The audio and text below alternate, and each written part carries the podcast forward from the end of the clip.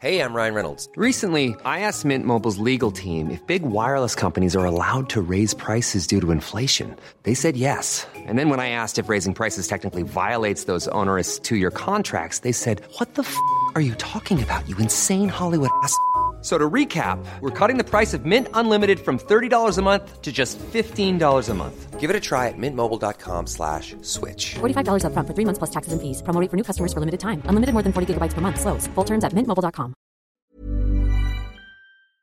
J'ai l'impression que cette transition écologique, elle est beaucoup plus fédératrice. Il y a un enjeu majeur qui est notre transition et euh, faire plus de bien à notre planète euh, que la détruire comme on le fait en ce moment. Donc je la trouve fédératrice et je le retrouve un peu dans le, euh, bah, dans le, ressenti des, des gens, dans le comportement, dans l'atmosphère et dans l'énergie que j'ai retrouvé moi sur le salon Impact. Bah, c'est extrêmement encourageant. Vous écoutez le Sapping. Le Sapping, c'est le podcast du sens de l'habit. The Good Goods, c'est le premier média mode et art de vivre éco-responsable. Dans ce podcast, on parle des problèmes de l'industrie de la mode avec ses intervenants. Des créateurs, des entrepreneurs, des experts ou des consommateurs. On s'intéresse à l'éthique au sens large, une mode durable, écologique, socialement engagée, une mode inclusive qui respecte la diversité et les identités, une mode innovante qui cherche au quotidien à améliorer ses pratiques. Je suis Victoire Sato et je vous souhaite la bienvenue. Aujourd'hui, je vous emmène au cœur du plus grand salon européen du prêt-à-porter, le Who's Next, et plus particulièrement Impact, le nouvel événement hybride pour une mode éco-responsable. Durant 4 jours, Impact présente des marques sur le salon et regroupe des professionnels engagés au sein de conférences. On y parle de production, distribution et consommation maîtrisée, de valorisation du made by et de la transparence en amont et sur la chaîne de valeur, des solutions tech for good pour accélérer la transition via l'innovation, et c'est une première sur le salon, on y fait une place d'honneur au marché de la seconde main, du recyclage et de l'upcycling. Cet épisode est le deuxième à paraître, c'est un medley des intervenants des troisième et quatrième jours du salon. À travers l'épisode précédent, le 21, et celui-ci, je vous emmène à la rencontre de 27 intervenants de la mode, pas la mode responsable, mais bien la mode au sens large. Car c'est là toute la force d'impact, faire de la transition écologique une évidence qui concerne l'industrie au global. On dit que le point de bascule du changement s'effectue quand 10% de ces acteurs donnent le ton à la majorité. Alors, la viralité des bonnes pratiques, c'est concret et c'est maintenant.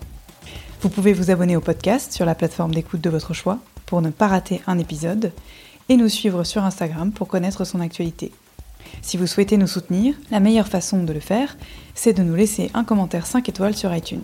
Bonne écoute Frédéric Moss, bonjour. Bonjour. Vous êtes directeur général euh, de Who's Next. Cette première édition vient un petit peu chambouler euh, ce qu'on connaît du salon habituellement.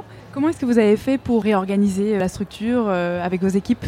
Alors moi je suis là depuis euh, un an et demi, j'ai pris la direction donc du groupe Who's Next euh, voilà, il y a maintenant de ça un an et demi. Et la volonté c'était moi je, je viens pas du tout de l'univers des salons, hein, euh, je fréquentais les salons en tant que visiteur avant mais j'étais jamais passé du côté organisation. Et ma volonté c'était de, euh, bah, de se dire comment est-ce qu'en étant au cœur d'un écosystème, le salon finalement il est vraiment au cœur de l'écosystème, comment est-ce qu'on peut apporter quelque chose bah, pour changer un peu les choses. Et euh, on a eu quelques éditions où euh, on a déjà d'abord on s'est restructuré en interne en euh, changeant d'organisation, changeant de manière de travailler.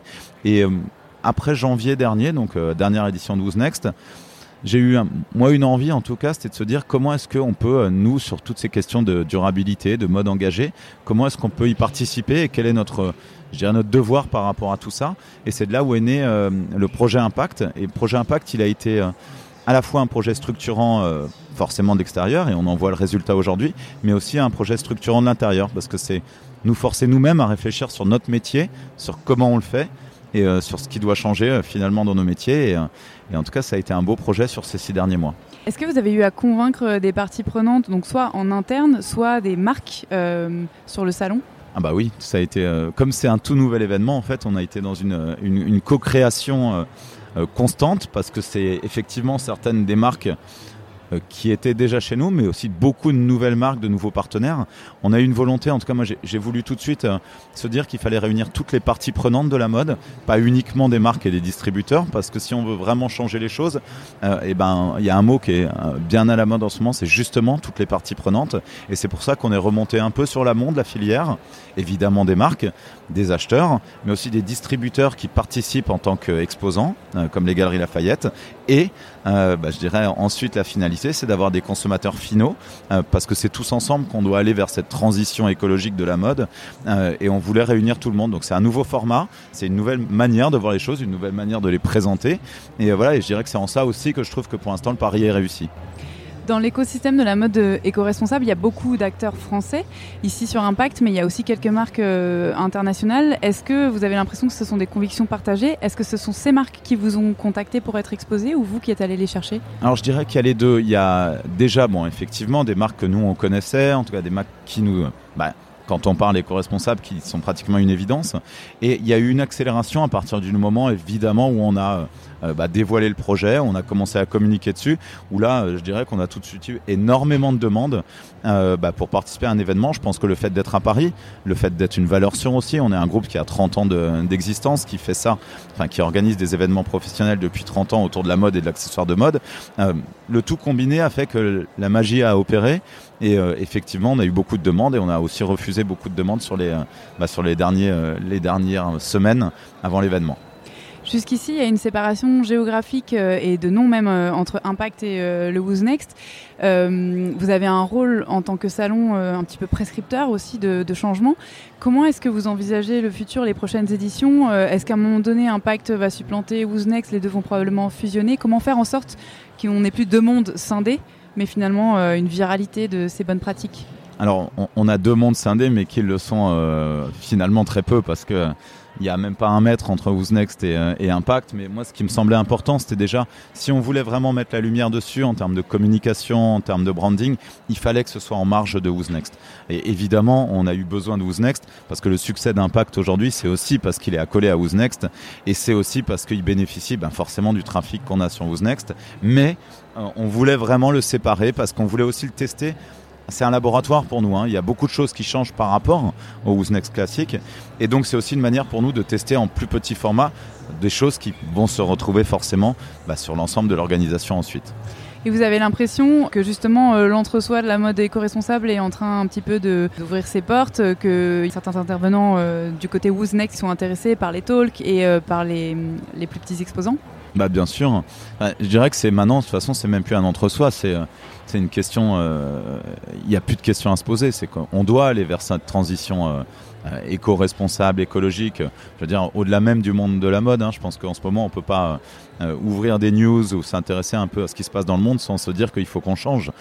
moi, je étant plutôt un, voilà, j'ai fait toute ma carrière dans la mode, même bien avant parce que je suis fils de détaillant et ce que je me dis, c'est qu'on a déjà vécu une transfo qui était la transfo digitale sur les dernières, euh, les dernières années, dont on a beaucoup parlé, mais je pense qu'on l'a très mal abordé, la transfo digitale, parce qu'on a opposé le physique et le digital pendant des années, ce qui était une ineptie, parce qu'on voit bien que maintenant, ils n'ont qu'une envie, c'est de réunir les deux. Euh, et cette transfo digitale, ce que j'aime à dire, c'est que elle a été très clivante. Elle a été clivante dans le sens où euh, bah, il y avait ceux qui maîtrisaient, donc souvent les plus jeunes et les moins jeunes, ceux qui maîtrisaient, ceux qui maîtrisaient pas, aussi euh, clivant en termes de ressources parce qu'il y avait les plus aisés et les moins aisés. Enfin, ça a été une transfo qui a été euh, assez compliquée pour la société en général. J'ai l'impression que cette transition écologique, elle est beaucoup plus fédératrice. Il y a un enjeu majeur qui est notre transition et faire beaucoup plus de bien à notre planète que la détruire comme on le fait en ce moment. Donc je la trouve fédératrice et je le retrouve un peu dans le bah, dans le, ressenti des, euh, des gens, dans le comportement, dans l'atmosphère et dans l'énergie que j'ai retrouvé moi sur le salon Impact, bah, c'est extrêmement encourageant. Et, euh, et quand on voit l'intérêt qu'ont suscité les talks euh, et autres, bah, c'est que ça intéresse tout le monde. Et donc, si ça intéresse tout le monde, c'est qu'on va y aller. Donc, on a besoin de, de faire grandir Impact et de faire grandir ces initiatives positives. Vous avez aussi fait le choix euh, d'ouvrir euh, euh, la porte aux consommateurs. Il y a eu d'ailleurs pas mal de consommateurs sur le salon, en tout cas de notre point de vue. Est-ce que ça pourrait dans l'avenir être envisageable d'avoir peut-être une journée porte ouverte, notamment avec l'accès au talk et une discussion, peut-être un, renouveler la proximité entre les marques et leur, leur, comment dire, la transparence sur la manière dont elles produisent, et puis le client final qui de plus en plus recherche du lien Bah évidemment, disons qu'elles le créent le lien, les marques avec, euh, avec le grand public, elles le créent de plus en plus. Ça semblait étrange que nous, dans un univers où elles montrent des choses, où elles viennent présenter, le grand public ne puisse pas rentrer. Donc euh, je trouve qu'avec Impact, on a réussi à le faire. Et euh, pour moi, ça me donne beaucoup, beaucoup d'idées pour la suite et pour Who's Next, hein, euh, évidemment. Ok, bon, on va suivre ça de près. Merci beaucoup. Merci.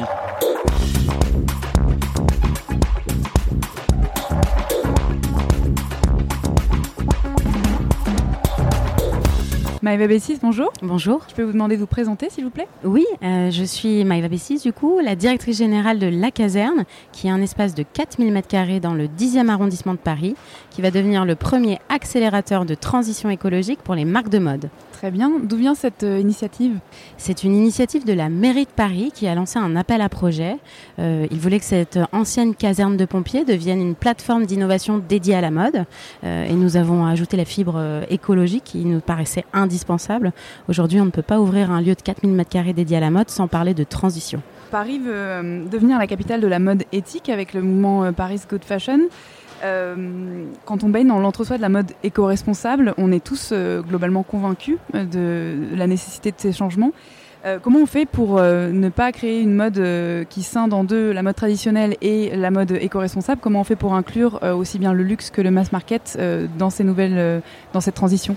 Tout à fait, c'est une très bonne question euh, et ça rejoint la deuxième mission de la caserne euh, qui est de sensibiliser le grand public à son pouvoir d'action en termes d'achat. Aujourd'hui, quand j'achète un vêtement, je vote pour la planète que je veux voir euh, évoluer demain et je pense que les gens qui achètent de la fast fashion ou, qui ne s'intéressent pas à la façon dont sont produites les, pièces, ce sont des gens qui sont en manque d'informations. Moi, je crois profondément que l'humanité finalement est bonne et que si on dit à tout le monde que la planète sera complètement bousillée dans, dans 100 ou 200 ans, euh, ou même avant, euh, bah, il va y avoir des, des, vraies, des vraies actions qui vont être mises en place. Aujourd'hui, il y a, à mon avis, il y a un manque un peu d'offres, même si on voit qu'aujourd'hui sur Impact, il y a presque 100 marques, même un peu plus. Euh, Jusqu'à il y a quelques années, euh, euh, mode éthique et désirabilité ne rimaient pas. Aujourd'hui, on voit qu'on arrive à faire des vêtements qui sont désirables, qui sont faits à partir de matières premières qui sont responsables, dans des volumes de, pro- de, de production qui sont, euh, qui sont raisonnables, disons. Et donc, je pense qu'une fois que l'offre sera là, il suffira de, de donner un maximum d'informations aux gens pour qu'ils fassent le bon choix entre un vêtement qui respecte la planète et un vêtement qui la pourrit. Oui, parce que finalement, la fast fashion, c'est quelque chose d'assez récent. Euh, ça se compte euh, sur une vingtaine d'années. Donc, est-ce que vous pensez que les consommateurs sont prêts à envisager d'inverser finalement et de, revenir à un mode de consommation plus raisonnable. Je pense notamment au résultat de l'étude menée par l'IFM qui montrait qu'en 2018, euh, 40% des gens interrogés disaient avoir réduit leur consommation de vêtements pour raisons écologiques. On en est où du point de vue de, des consommateurs? Les consommateurs sont de plus en plus impliqués et moi j'ai une source d'information qui est assez fiable vu que je travaille pour l'exception.com qui est un site e-commerce qui vend des vêtements. Et de plus en plus de marques, de, consommateurs au service client nous demandent bah, où a été fabriqué ce vêtement, quelle est la composition, pourquoi vous l'avez pas marqué? Donc c'est une vraie demande de la part euh, des clients et ça, ça impulse aussi une nouvelle façon d'acheter en tant que multimarque. Aujourd'hui, on essaye de rentrer des marques qui ne sont que euh, éco-responsables ou en tout cas qui, qui se posent la question des matières premières, des volumes de production et de la traçabilité. Très bien. Est-ce que euh, la caserne prévoit d'accompagner euh, également les domaines satellites? Donc, il euh, y a la jeune création et la création tout court, mais euh, je pense aussi bien au marketing qu'à la distribution, à la communication dont vous parliez. Alors euh, tout à fait, on va essayer de, de s'intéresser à tous les acteurs de la chaîne, même les industriels seront impliqués euh, dans la réflexion, comment on fait de la mode plus durable, comment on communique dessus? Et en fait, je pense qu'il y a un nouvel axe euh, de communication qui est très important, c'est euh, documenter toute la traçabilité, aller créer du contenu sur euh, vraiment du, du, dans le champ de coton, comment ramasser le coton, par qui, dans quelles conditions de travail. Et tout ça, c'est un axe marketing qu'il va falloir développer et c'est un vivier euh, de documents, de vidéos, d'informations euh, qui va pouvoir être exploité et qui sera très intéressant à montrer au grand public. Très bien. Une dernière question.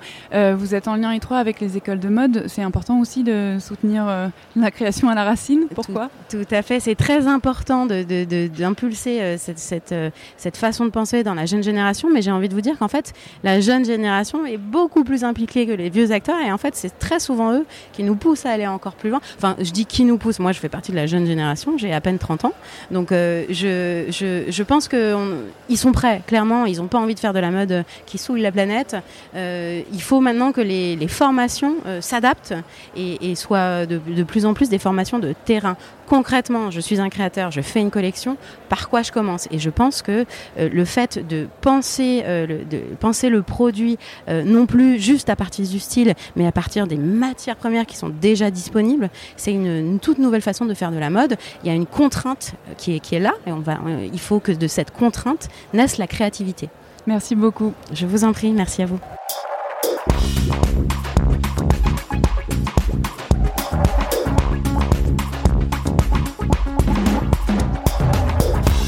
Carrie Bannigan. Hi, good morning.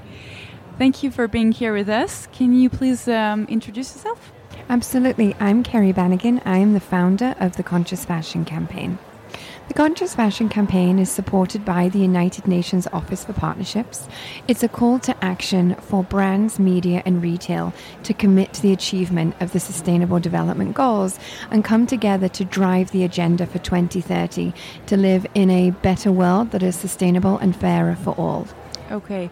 Uh, can you tell us a bit more about the Sustainable Development Goals? The Sustainable Development Goals are 17 goals that provide a framework. They range from no poverty to gender equality to life below water, really addressing what we can do to all come together and do our part to just achieve a more just and fair place to be. Does it range from supply chains? And this is me making it more specific to the fashion industry at this point. Is it about supply chains? Is it fair trade? Is it our packaging? Is it what's happening with animals, to humans, to our nature? What are we doing? And it really gives us as businesses and also humans and um, just to come together and really look at what we are doing, how we are treating our everyday world with our everyday behaviors and choices. It gives us 17 goals to really find something that resonates with all of us.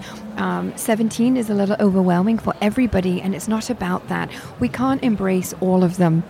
It is about what works for you, what works for your family, what works for your friends. And then when you take it into the workplace, what's happening in the business, whether you work for a company or have your own company or a partner, what can you do with the power that you have? Because a lot of people don't realize whether you know, we get labeled as I'm a consumer, I'm an individual, I'm a citizen, I'm an entrepreneur, but we all take a step back as residents of this planet, and we are only that. We are borrowing this beautiful earth that we are on, we do not own it.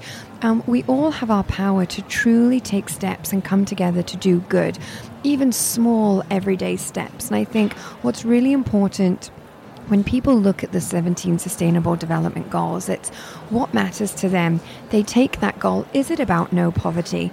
Then take some steps and think what can you do at home in your community in your family in your work how can you influence people whether it's your voice are you talking just to friends at dinner eh, are you an influencer so you can think talk about things on your social media um, are you in a role of influence in your job that you can educate those in your workplace and then change the manifesto about your company? So much can happen.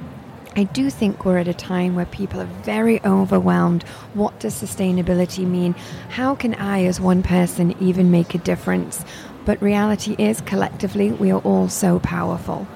Okay. Uh, what led you to this initiative? Do you have a special um, personal background in fashion or in ecology? So for me, it's interesting. We all talk about our aha moment as we took our step into sustainability. My background is actually in fashion event production.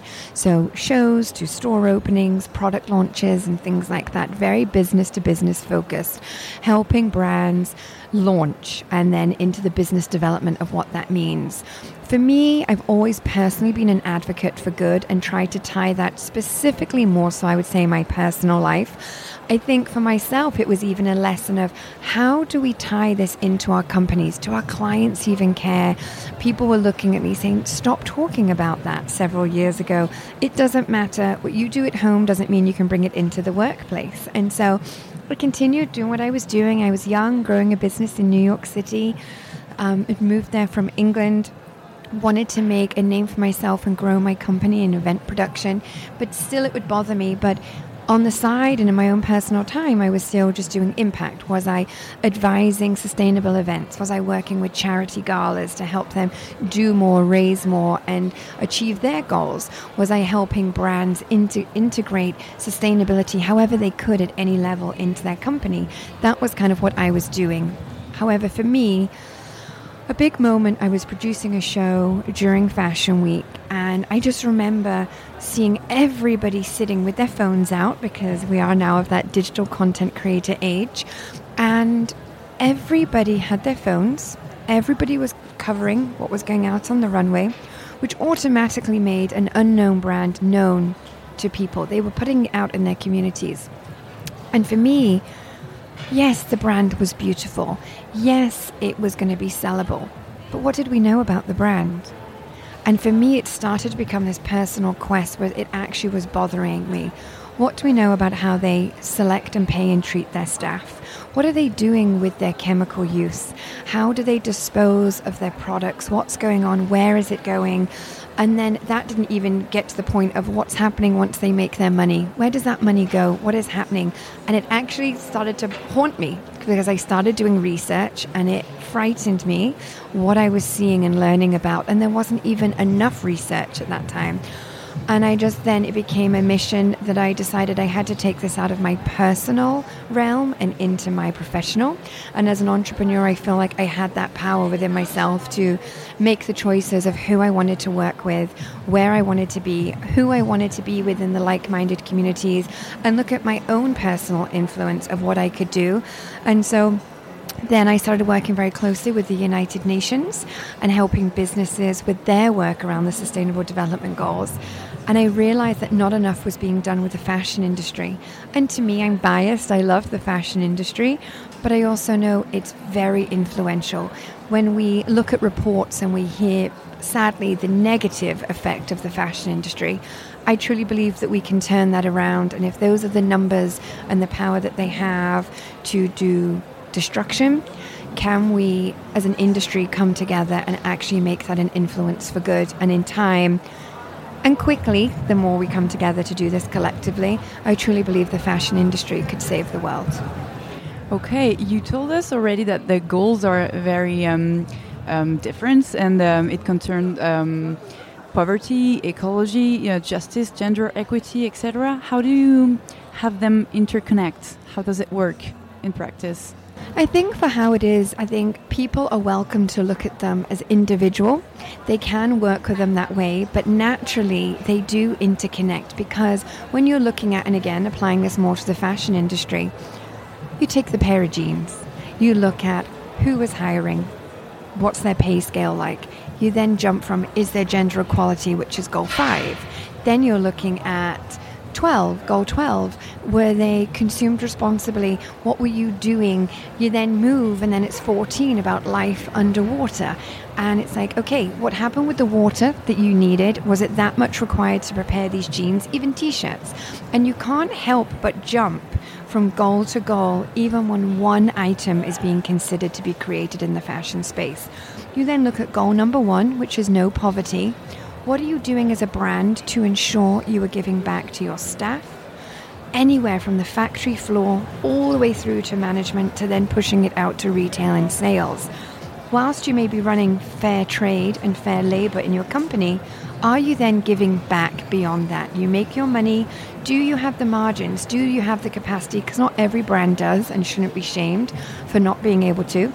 But you are also now seeing in the fashion industry that brands not only look to do good within their whole business, it's then the money that they then make, they're giving back to a cause, whether it's local, national, or global. And so I think although people will choose a prime goal that matches, we then definitely find they're secondary because it's impossible not for them to link. Okay, and um, in practice, um, how do you do to be a part of it? How does that work? So, the Sustainable Development Goals, although were a framework created by the United Nations, they're for the people. And without the people and global citizens coming together to make them happen, the 2030 agenda actually cannot be achieved. It is it goes beyond the power of governments. It comes beyond where people used to meet up and have discussions and see what they could do with their leaders and then trickle it down to companies. It now literally is down to the power of the everyday people. As I was saying earlier, you know, does it go from your everyday choices through to what you do at your job? And you can get involved by visiting the United Nations website and or just simply now googling googling the sustainable development goals. But that does lead us to specific again to fashion, the Conscious Fashion campaign.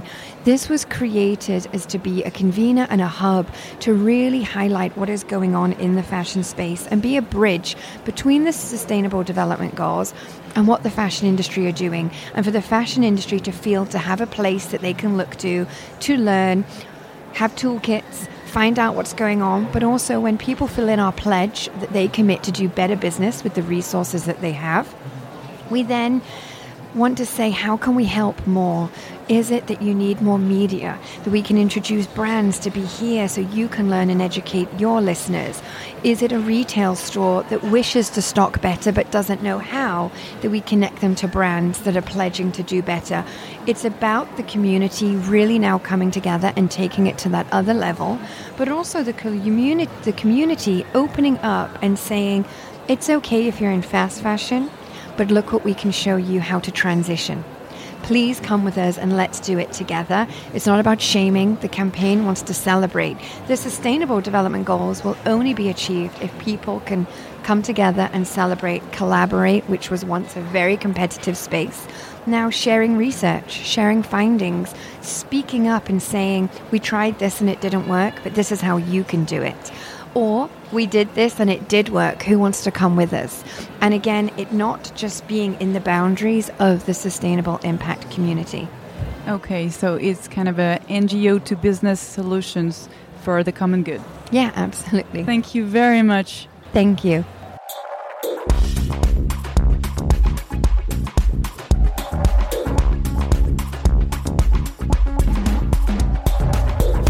Alors, Jérôme Malavoie, bonjour. Bonjour. Je peux vous demander de vous présenter, s'il vous plaît Alors, je m'appelle Jérôme Malavoie. J'ai créé une société qui s'appelle Transparency One et qui est une plateforme que vont utiliser tous les gens qui veulent développer la transparence de leurs activités ou du moins qui considèrent que la confiance des consommateurs est un élément essentiel. Vous travaillez dans quel domaine d'activité On travaille dans tous les domaines d'activité. Le premier domaine d'activité dans lequel nous avons commencé, c'est l'ensemble des produits euh, agroalimentaires, des produits cosmétiques. Maintenant, on commence un peu dans l'industrie et nous avons commencé récemment dans les métiers de la mode, du textile, de, ces, de voilà, cet univers-là. Alors, c'est ce dont on va parler aujourd'hui. Pour être sûr de bien comprendre, est-ce que vous fournissez euh, des solutions d'approvisionnement ou est-ce que vous proposez un tracking sur l'approvisionnement déjà existant pour ces marques? En fait, ce qu'on propose aux marques, c'est de construire la connaissance de l'ensemble de leur supply chain. Est-ce que euh, euh, est-ce qu'ils vont est-ce qu'ils ont la connaissance d'abord de la demande des consommateurs? Que veulent-ils prouver aux consommateurs? Quelle est la confiance qu'ils veulent construire? Est-ce que c'est sur les problèmes éthiques? Est-ce que c'est sur le problème de connaissance de l'origine des matières premières? Est-ce que c'est sur euh, la, la, la, conformité d'un certain nombre de standards de fabrication qui est important Est-ce que c'est parce qu'ils veulent absolument pouvoir dire qu'il n'y a aucun risque d'être entaché du problème de, de, Modern Slavery Act. Vous savez qu'aujourd'hui, il existe un, un, une réglementation qui s'appelle le Modern Slavery Act qui vous interdit euh, de faire travailler euh, dans votre supply chain des gens qui sont traités comme des esclaves. Il y a à peu près 200 millions, enfin répertoriés par les différentes études dans le monde, environ 200 millions qui travaillent dans des usines comme ça. Donc ce sont des sujets graves que beaucoup de jeunes, et enfin les jeunes générations, ne veulent plus voir ça dans leurs produits. Et donc les marques ont à décider elles-mêmes des, des grands sujets, des grands thèmes sur lesquels elles veulent prouver leur transparence. Donc ce que nous apportons, c'est une plateforme technologique qui est construite comme un réseau social. Ça veut dire que c'est comme LinkedIn, si vous voulez, Le la marque demande à ses fournisseurs de se connecter, les fournisseurs demandent à leurs propres fournisseurs de se connecter, et ainsi de suite, jusqu'à éventuellement le champ dans lequel on a cultivé le coton ou euh, l'usine dans laquelle on a tissé tel ou tel, tel ou tel matériau. Donc, donc nous collectons de l'information grâce à un système logiciel où les gens renseignent l'information et puis, lorsqu'il faut aller la vérifier, on a des partenaires qui savent le faire. Très bien. Donc ça signifie que pour une industrie qui est euh, excessivement morcelée comme euh, l'industrie de la mode, euh, cette solution est fonctionnelle malgré tout et ça, peut être une réponse à la difficulté de la transparence. Oui, vous savez, il y a beaucoup d'univers qui sont très morcelés. Si, vous prenez des produits alimentaires, les, grandes marques sont obligées de faire du sourcing dans plus d'une centaine de pays. Il y a dans, quelquefois dans un produit 17 à, à 20 pays concernés, parce qu'il y a le poivre quelque part. Dans les produits de la mode, euh, euh, c'est la même chose, et c'est très international. Donc il faut pouvoir construire ces supply chains et les comprendre et ensuite les mesurer et regarder comment elles progressent. Est-ce que vous avez déjà rencontré euh, des difficultés au sein d'une supply chain euh, avec un fournisseur qui ne souhaite pas communiquer? Et dans ces cas-là, comment vous gérez ce conflit? Tous les jours. Tous les jours, c'est le sujet euh, important. Plus, plus la problématique est mature, et c'est ce qui s'est passé dans les produits cosmétiques, dans les produits alimentaires autrefois, personne ne voulait rentrer dans les systèmes, et puis petit à petit, en 2-3 ans, tout le monde est venu. Pourquoi? Parce que tout le monde a considéré, enfin, et les grandes marques ont considéré qu'elles ne pouvaient pas prendre le risque d'avoir des problèmes après les histoires de la vache folle, etc. Donc, en réalité, c'est une question de, de maturation, de maturité du marché. Dans les produits, dans les métiers de la mode, euh, il y a beaucoup de petites sociétés et des, très grandes. Les très grandes sont déjà rentrées. Si vous regardez la masse d'efforts et l'argent euh, injecté par les très grands groupes dans les produits textiles, euh, euh, on s'aperçoit que c'est- en marche. Et ces grandes marques vont faire les efforts nécessaires pour faire rentrer les fournisseurs. Et on se rend compte que on a à peu près euh, 90% des fournisseurs de rang 1 qui rentrent en 5 mois maximum sur, sur les plateformes. Après les fournisseurs de rang 2, c'est plus long, euh, etc. Sauf quand euh, c'est un- une filière que la marque considère comme absolument critique pour son image et auquel cas, c'est très simple, elle fait descendre des informations comme quoi, de toute manière, si elle n'a pas satisfaction sur la preuve de l'origine, alors elle ne prendra pas le risque de travailler parce que ça devient son marketing de vente. Très bien. Est-ce que vous avez une responsabilité euh, rétroactive euh, auprès des fournisseurs? Je vais prendre un exemple très concret. Euh, L'engouement récent de ces dernières années pour le cachemire a amené une exploitation animale, une mobilisation voilà, des, de- des animaux et un appauvrissement des sols. Et de fait, si on, on part d'une supply chain qui au départ était, était correcte, elle, elle vient elle-même à ne plus respecter les conditions que vous garantissez. Comment ça se passe dans ces cas-là? Non, nous, nous sommes, nous apportons deux, choses. Une plateforme de l'ensemble des fournisseurs d'une supply chain, d'une part, et on a un associé très important qui est au capital de notre société, qui s'appelle SGS. SGS, c'est le numéro 1 mondial de la vérification. Bureau Veritas, c'est le numéro 2. SGS, c'est le numéro 1. Et ils peuvent aller vérifier de l'information dans, dans 150 pays si c'est nécessaire. Donc nous, nous ne mettons pas à l'index quelqu'un, qui qu'il qui qu'il soit. C'est la marque qui, quand elle regarde les résultats, dit tiens, je m'aperçois que euh, euh, euh, pour faire ces t-shirts, le coton vient d'Ouzbékistan et en Ouzbékistan, dans les fournisseurs, considérés, j'ai absolument pas la garantie qu'il n'y a pas d'enfants de, moins de 12 ans ou de moins de 15 ans qui travaillent, etc. Donc, je fais ou je fais pas. C'est la marque qui décide de sa politique. Nous ne voulons pas supplanter la marque, c'est la marque qui doit faire son marketing de la responsabilité, son marketing de la, dura- de- de la durabilité. Elle vous paye pour l'informer donc. Et donc nous, nous fabriquons les données, ça prend un peu de temps, c'est-à-dire que comme ces courants-là seront majeurs dans 3-4 ans, si vous ne commencez pas maintenant, vous, vous n'aurez jamais une supply chain euh, à peu près au point dans 3 ans. Donc, donc, donc ne pas démarrer aujourd'hui sur ces sujets-là, qui prennent un peu de temps, c'est prendre un retard considérable et un grand risque pour vos marques dans quelques années. Très bien. J'ai une dernière question un petit peu plus personnelle. Qu'est-ce qui vous, qu'est-ce qui vous a amené à ce parcours, à cette entreprise? Alors, alors d'abord, j'ai créé en l'an 2000 une première entreprise. Moi, je viens des métiers de l'édition. Vous voyez, c'est assez loin, mais j'étais fasciné par les éditeurs de logiciels. Donc en 2000, j'ai créé une première plateforme logicielle dont la mission était de permettre par Internet la collaboration entre tous les grands distributeurs et les industriels qui fabriquaient des marques, euh, des, produits à marque propre, mondialement. Et puis, petit à petit, parce que l'équipe que nous avions constituée était formidable, euh, on est devenu le numéro un mondial de ce métier. Et puis on, est, on a racheté notre concurrent américain, on s'est installé aux États-Unis, on travaillait avec plus de des, clients dans plus de 100 pays. Et donc c'est devenu une, et, j'ai considéré à une époque que une partie de l'avenir de ce première, euh, première opération réussie, c'était euh, d'appréhender le marché de la confiance. On a senti que le problème de la confiance devenait quelque chose de fondamental dans les échanges, quel qu'il soit. Et après avoir réfléchi, on a répondu d'une manière très simple que la confiance, c'est quoi?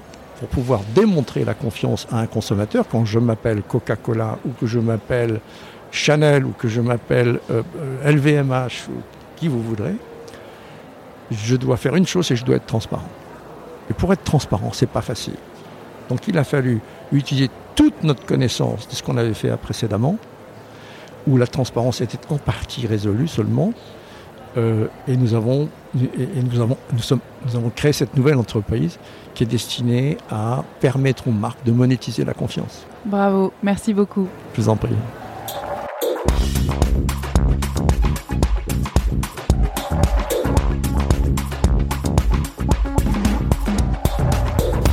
Adèle Rink, bonjour. Bonjour. Je vais te demander de te présenter s'il te plaît. Alors, euh, je m'appelle Adèle Rink, je suis responsable communication d'EcoTLC. Euh, EcoTLC, c'est l'éco-organisme de la filière des textiles habillements, linge de maison et chaussures. Et en fait, on est une société privée sans but lucratif euh, qui est agréée par l'État pour accompagner euh, du coup toute la filière vers l'économie circulaire. Comment est-ce que vous faites euh, comprendre aux marques au quotidien qu'elles ont la responsabilité de euh, ce qu'elles mettent en marché, c'est-à-dire de l'ensemble des produits qu'elles mettent euh, sur le marché du textile, de l'habillement et des chaussures? Alors en fait, il y a une loi qui existe en France qui a été ratifiée en 2007, qui est du coup la responsabilité élargie du producteur. Et cette loi leur impose en fait de contribuer ou de pourvoir à la fin de vie de leurs produits. Et donc, pour euh, répondre à cette obligation légale, les marques euh, adhèrent chez EcoTLC euh, et du coup se délestent de cette responsabilité. Et au-delà, on les accompagne justement pour les éveiller à l'économie circulaire et notamment à travers le prisme de l'éco-conception. Alors, est-ce que tu peux d'abord nous expliquer à quoi sert ce qui est collecté, l'argent qui est collecté auprès des marques? Comment est-ce qu'il est réutilisé au sein d'EcoTLC alors, euh, la collecte, en fait, donc euh, tous les débuts d'année, les marques euh, nous font la déclaration de ce qu'elles ont mis sur le marché. et donc, ça représente plus de 2,6 milliards de pièces. en tout, ça fait, par exemple, pour ce qui a été mis en marché en 2018, donc pour les déclarations 2019, c'est 21,8 millions d'euros. Donc tu parles de la France, hein? Exactement. C'est juste sur le territoire français, puisque en fait on est le seul éco-organisme au monde, puisque la France est le seul pays à avoir ratifié cette loi pour les textiles et les chaussures donc 2,6 euh, milliards de pièces euh, textiles et chaussures. Euh, et avec cet argent, en fait, dans notre cahier des charges, on a trois grandes missions. la première, elle est de soutenir les opérateurs de tri. Donc pour leur opération de tri des marchandises collectées françaises. ensuite, on a le soutien aux collectivités donc là, les collectivités doivent en fait créer sur leur territoire ce qu'on appelle un maillage territorial, donc euh, mettre à disposition suffisamment de points de collecte. Et si elles communiquent auprès de leurs administrés, on leur verse un soutien à la communication. Euh, et le troisième, c'est l'innovation. Donc là, on est en plein dedans en ce moment. On a lancé le Challenge Innovation. Euh, donc chaque année, c'est une enveloppe de 500 000 euros euh, qui est à disposition de start-up, mais pas forcément. Ça peut aussi être une collectivité, n'importe quel type de structure qui a envie de proposer un projet pour trouver des solutions d'éco-conception ou de préparation au recyclage ou de recyclage qui vont permettre de boucler la boucle. Et alors, l'éco-conception, est-ce que tu peux nous en parler, éventuellement nous donner un exemple concret pour une marque? Alors, euh, l'éco-conception, en fait, c'est comment on matérialise un produit qui va être, euh, un, le plus durable possible, euh, deux, on anticipe aussi les notions de réparabilité et de recyclabilité. Par exemple, aujourd'hui, un produit qui va être extrêmement facile à recycler, ça va être un t-shirt 100% coton, parce qu'il est monomatière et que les technologies existantes sont suffisamment adaptées pour le faire un vêtement éco-conçu, on va prendre un, autre exemple. À l'époque, Freitag avait créé une marque qui s'appelait euh, Fabrique. Euh, et l'idée, c'était de faire un vêtement qui soit biodégradable, euh, entièrement conçu en Europe. Et donc, du coup, ils ont inventé une matière qui était à base de lin, de modal et de chanvre, qui est extrêmement résistante et au-delà, qui est biodégradable. Et ils avaient mis des boutons qui étaient en ivoire végétal, donc, et qui pouvaient également être biodégradés. Euh, et au-delà, toutes les parties métalliques, donc ils avaient mis des, euh, boutons en métal, euh, et ces boutons étaient dévissables. Ce qui faisait qu'on se retrouvait avec une pièce qui était monomatière et donc plus facile à recycler derrière. Génial. Et alors jusqu'ici, dans la loi, il n'y a pas d'obligation pour les marques ni d'investir en recherche et développement, ni d'avoir une activité d'éco-conception. C'est au bon vouloir de chacune des marques.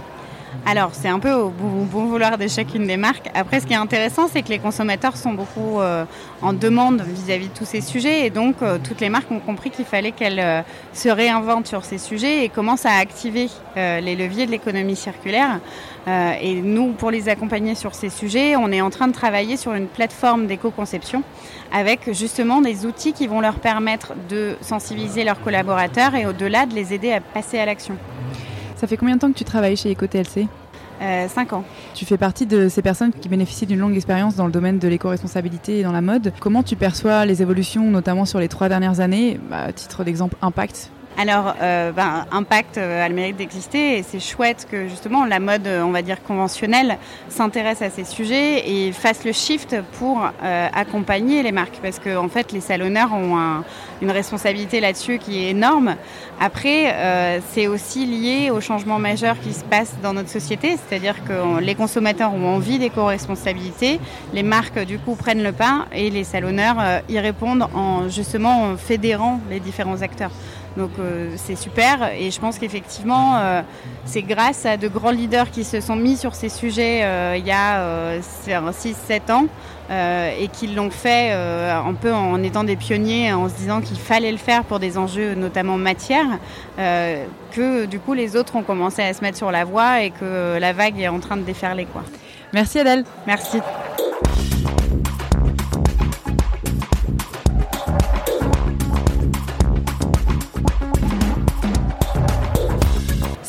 Bonjour. Bonjour. Est-ce que vous pouvez vous présenter, s'il vous plaît? Oui, alors, euh, je suis la responsable production et développement durable de Ekyog.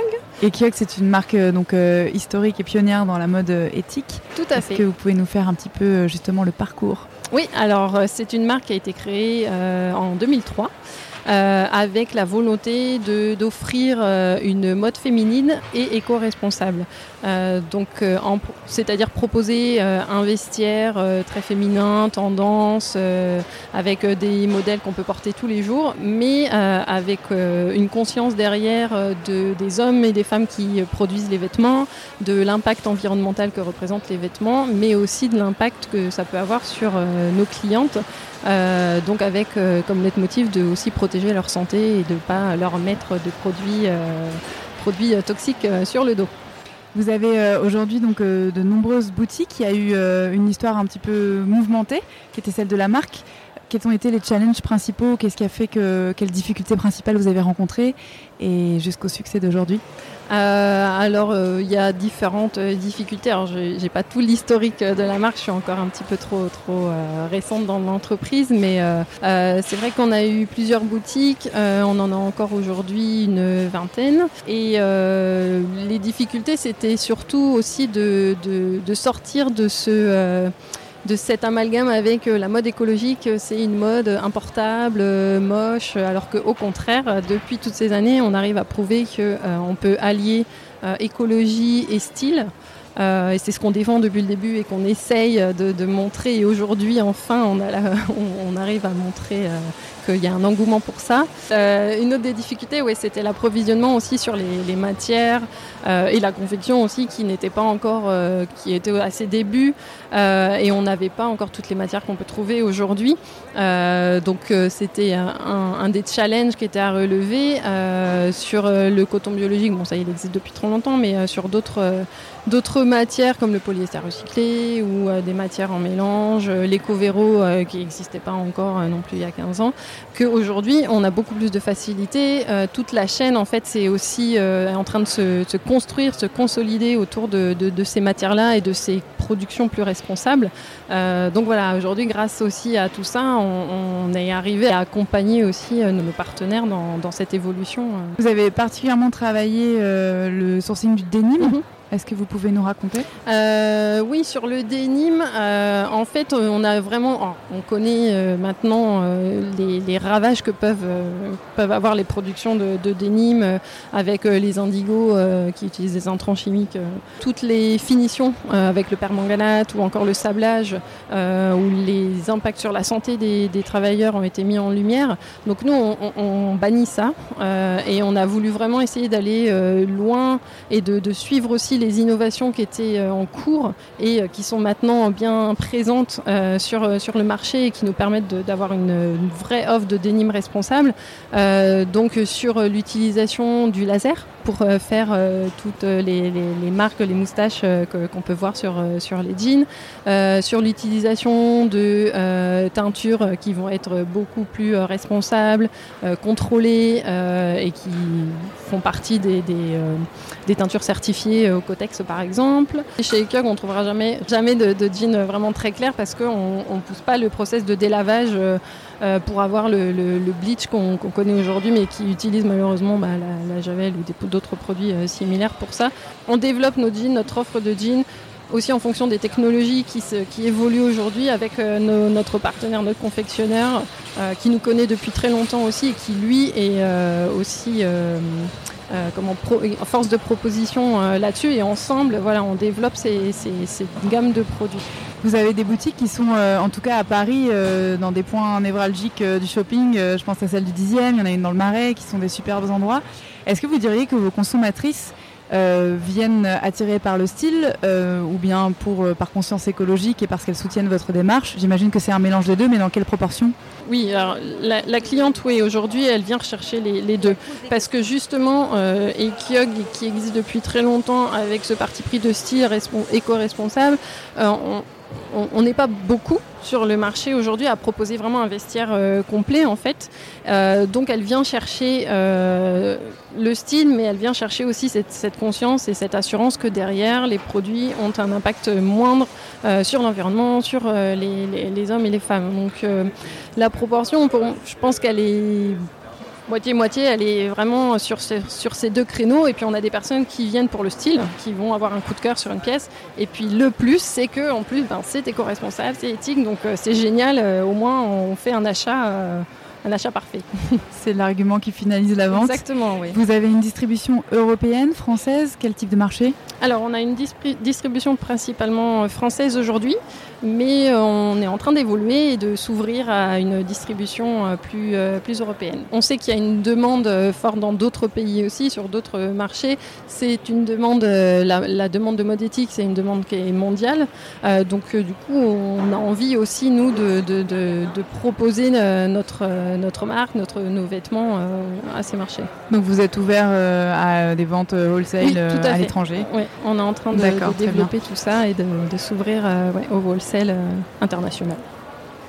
Vous avez euh, donc euh, historiquement des boutiques qui ont possiblement précédé ou bien sont arrivées en même temps que la vente en ligne. Euh, pour vous, ça représente euh, quel pourcentage, si c'est possible de communiquer, la vente en ligne et la vente en boutique? Est-ce que les deux sont complémentaires? Euh, On sait qu'aujourd'hui les boutiques physiques coûtent très cher, mais on se rend compte que les gens y reviennent parce qu'ils sont intéressés par le toucher des matières et l'inspection de la qualité, des finitions, etc. Ce qui est une bonne chose. C'est quoi votre expérience là-dessus? Je ne peux pas vous donner de, chiffres sur les proportions website et, et vente en boutique, car ça reste des données pour l'instant confidentielles et que je n'ai pas que je n'ai pas en tête. Mais oui, en tout cas, le, la, vente en boutique, ça reste quand même quelque chose de, fort pour nous et qu'on veut maintenir parce que justement, il y a ce besoin aussi de, toucher la matière, d'essayer le produit, de, voir le bien aller et l'expérience d'achat est différente en ligne. Mais la vente en ligne est en train de croître également et on y croit aussi beaucoup. Euh, donc euh, en fait, ouais, ça marche. C'est plutôt oui complémentaire et il y a des aujourd'hui des clients qui préfèrent acheter en ligne et d'autres qui préfèrent venir en boutique euh, aussi. Très bien. Merci beaucoup. Merci.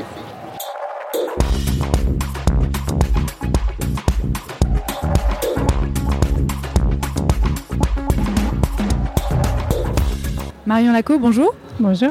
Est-ce que vous pouvez vous présenter s'il vous plaît?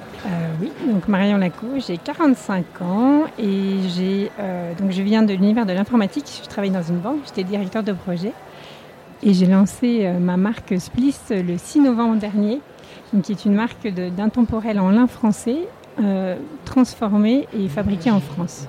Très bien. Est-ce que vous pouvez nous raconter rapidement votre parcours, ce qui vous a amené à cette marque? Oui c'est une prise de conscience euh, progressive en fait dans ma vie, dans ma vie personnelle, avec toutes les délocalisations euh, d'usines à l'étranger et puis tous les impacts liés euh, au réchauffement climatique. Je me suis en fait progressivement j'ai changé ma façon de consommer. Je me suis mise à consommer local, bio pour l'alimentation. Et, et, je me suis dit qu'il fallait que je, comme j'avais du mal à trouver en fait des produits qui me conviennent pour m'habiller, je me suis dit qu'il fallait euh, que je fasse quelque chose qui ait du sens pour moi et j'ai décidé de me lancer.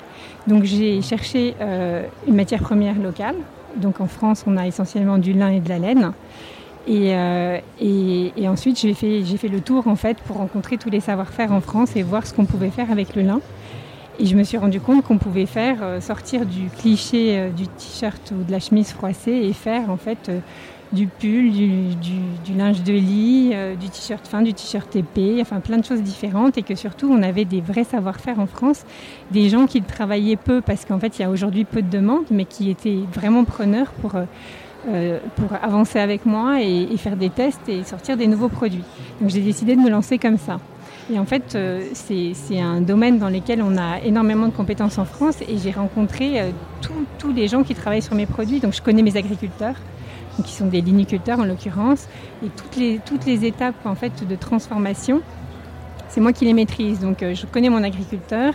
Ensuite le lin, donc il est cultivé dans le nord. Ensuite il va être, euh, il va être taillé aussi en Normandie. Donc ça c'est une transformation à la sortie du champ.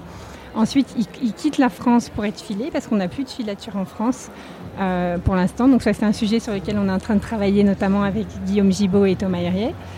Et, euh, donc ensuite, le, le, fil revient en France. Moi, je l'achète, je, le fais, euh, je le fais tricoter dans le sud, dans le sud-ouest pour faire mes t-shirts, tisser dans les Vosges pour faire mes chemises.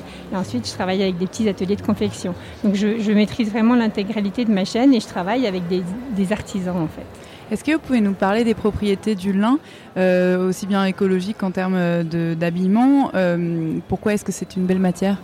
Alors c'est une belle matière parce que c'est une matière qui est euh, naturellement écologique en fait. Euh, le lin, euh, le lin quand, on passe, quand on pense lin, on pense bio. Alors le lin n'est pas forcément bio, mais même quand il n'est pas bio, on utilise très peu de pesticides. Il n'y a aucune irrigation dans les champs, contrairement au coton. Il y a vraiment, comme il pousse dans des régions qui sont naturellement humides, il n'y a pas besoin d'arroser. Il est zéro déchet. Et euh, il est zéro déchet parce qu'en fait tout ce qui est planté dans le champ est utilisé. Donc quand on arrache le lin pour le transformer en fibre, en fait on prend la plante et la racine.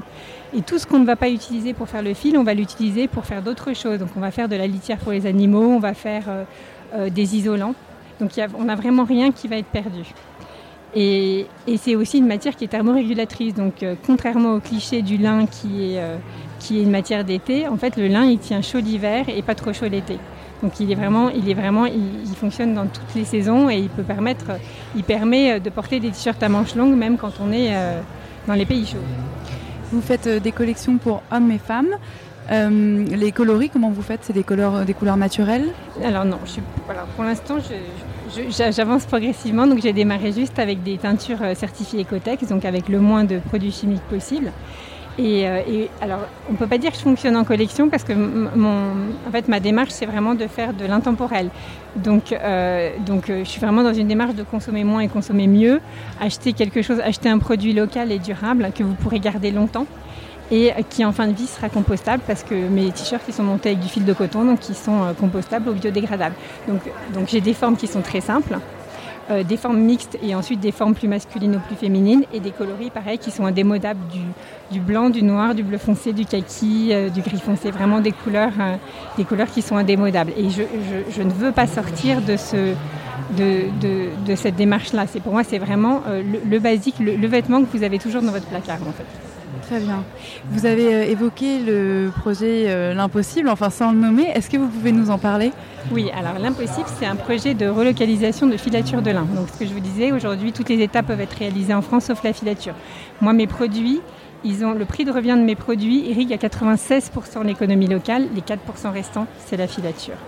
Euh, la dernière filature de lin a été délocalisée il y a plus de 10 ans par un Français en Pologne.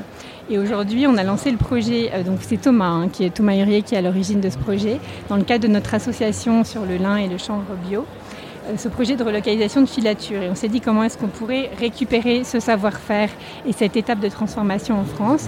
Et on a calculé, donc on a travaillé aussi avec les industriels hein, euh, pour calculer le surcoût le surcoût qu'induirait la, relocalisation de la filature en France. Donc le surcoût c'est de 10 euros par kilo de lin, ce qui est beaucoup, qui correspond à beaucoup d'emplois en fait, euh, avec les charges payées en France plutôt que de les payer en Pologne, sachant que sur les filatures de lin, il y a énormément d'employés. Le lin c'est une matière qui est très peu utilisée à l'échelle mondiale, donc les machines sont très anciennes. Donc en fait, il y a très peu d'électronique, donc beaucoup de main d'œuvre. Ryan Reynolds here from Mint Mobile. With the price of just about everything going up during inflation, we thought we'd bring our prices down. So to help us, we brought in a reverse auctioneer, which is apparently a thing. Mint Mobile unlimited premium wireless. Ready to get 30, 30, bit to get 30, bit to get 20, 20, 20, bit to get 20, 20, bit to get 15, 15, 15, 15 just 15 bucks a month. So, Give it a try at mintmobile.com/switch. slash $45 up front for 3 months plus taxes and fees. Promo for new customers for limited time. Unlimited more than 40 gigabytes per month slows. Full terms at mintmobile.com. et beaucoup de compétences. C'est aussi ce qui fait que, c'est une matière qui est si géniale, c'est que c'est une matière qui est difficile à travailler. Donc on a une vraie compétence des gens qui travaillent euh, à toutes les échelles, en fait, que ce soit du champ jusqu'à la confection, qui travaillent sur la matière. Donc ce qu'on a, donc l'impossible, en fait, c'est un projet qui, euh, qui consiste à, à mettre en place les conditions de relocalisation de filature. Ça veut dire que nous, les créateurs, les marques qui nous engageons dans l'impossible, donc pas forcément sur tous les produits. Moi, je vais démarrer avec un de mes t-shirts le mois prochain. Ça veut dire que, chaque fois que je vends un t-shirt, je reverse le coût, le surcoût correspondant à la filature en France à, à l'organisme l'impossible qu'on a créé. Donc, l'objectif étant de, donc, il faut qu'on sensibilise le consommateur en disant voilà mon t-shirt il va être vendu plus cher, mais parce que sur mon t-shirt j'ai 3, 4 ou 5 euros que je vais reverser à l'impossible. Et l'objectif c'est d'attirer suffisamment de marques pour remplir un carnet de commandes qui nous permettra d'aller voir notre filateur et lui dire ben, ben voilà, tu peux remonter une, une, unité de production en France. Il y a vraiment, tu as vraiment suffisamment de clients dans les marques pour que ça vaille le coup. D'accord, c'est du crowdfunding business to business. Exactement. Vous avez un objectif de délai ou de, de, commande? Euh, euh, De commande. Euh, il faut, en fait, le, le, le minimum, c'est 2 millions d'euros. Euh, en fait, c'est 2 millions par an, hein, le carnet de commande, pour monter une petite unité de production qui permettrait de faire 200 tonnes de lin euh, par an, euh, sachant que nous, juste pour vous donner une idée, en France, on produit à peu près 120 000 tonnes. Euh, donc, en fait, on a démarré, c'est un, un, projet qui a été lancé il y a un an, mais en disant qui veut joindre euh, la dynamique et on y va. Euh, on a fait des réunions de travail régulièrement et là, le concret, on y passe là maintenant. Ok, bon, on va profiter de ce podcast pour faire un appel. Merci beaucoup. Je vous en prie.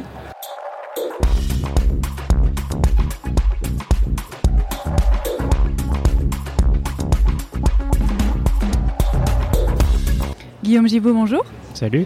Est-ce que je peux te demander de te présenter, s'il te plaît? Euh, Je m'appelle Guillaume Gibaud, je suis parisien, j'ai 34 ans et je suis le président du SLIP. Alors, tu peux nous en dire un petit peu plus? Le SLIP, le SLIP français?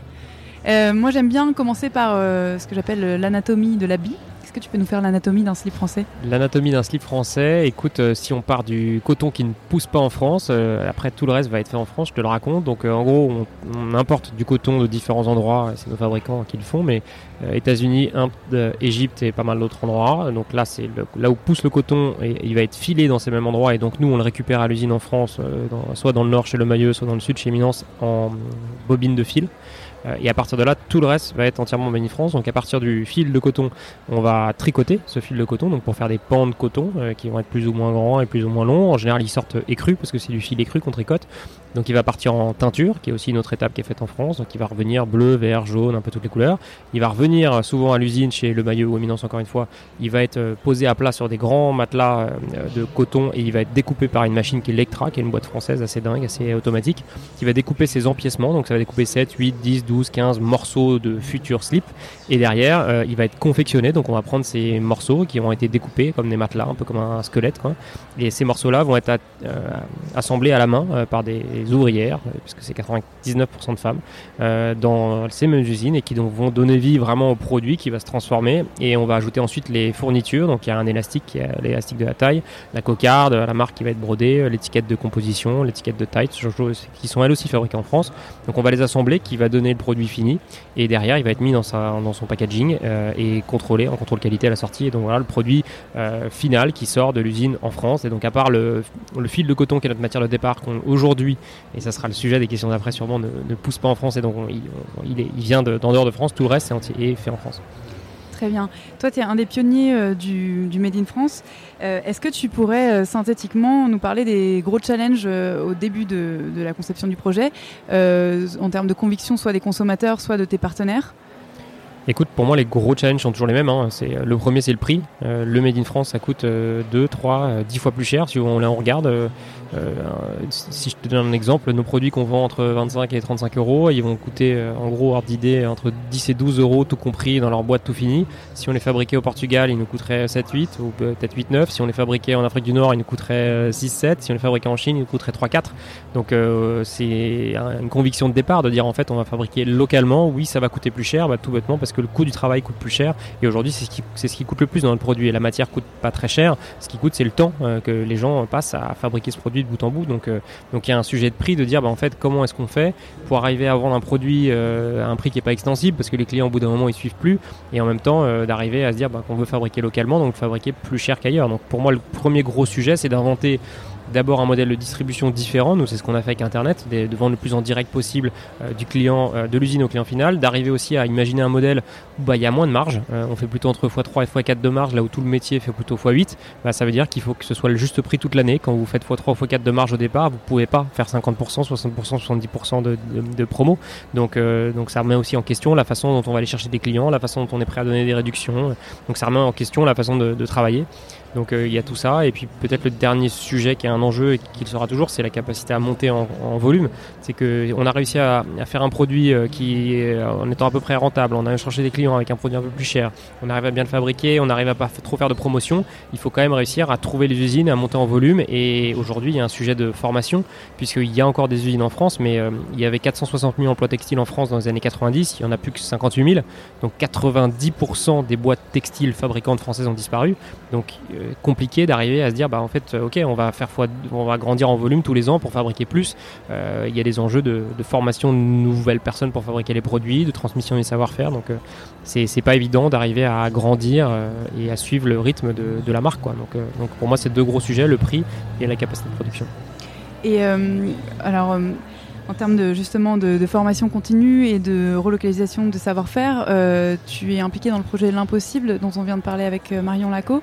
Est-ce que euh, vous avez prévu, j'imagine, d'accompagner donc ces formations et ce personnel, ce nouveau personnel français? Oui, bah, on le fait avec tous les partenaires avec qui on travaille. Ils ont tous, et d'ailleurs ils nous demandent, c'est rigolo, parfois de partager sur Facebook et dire est-ce que vous voulez partager nos offres d'emploi dans les usines? Et on dit bah bien sûr, c'est trop cool et, et, il faut revaloriser ce métier et, et surtout aider ces petits boîtes qui n'ont pas beaucoup de moyens, qui euh, voilà, recrutent des gens qui euh, étaient au chômage ou qui étaient, venaient d'autres formations puisqu'il n'y a plus de formation. Donc euh, donner de l'intérêt, faire diffuser et, donner du sens aussi. Je pense que c'est ça le plus important aux gens de dire bah, en fait voilà ce métier-là vous l'aviez peut-être pas considéré. En fait il peut être intéressant et, vous allez travailler pour des marques qui voilà vont s'engager avec vous dans le temps. Et, moi je suis hyper fier d'un truc, c'est que souvent les ouvrières dans les usines euh, vont venir commenter sur les posts Facebook de la marque.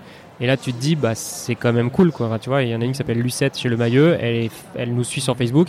Elle, elle, passe sa journée à fabriquer les produits, puis le soir, elle vient euh, faire des blagues sur la page Facebook. Et je me dis, bah là, il y a un peu un, on parle des, voilà, d'économie circulaire, de donner du sens aux choses.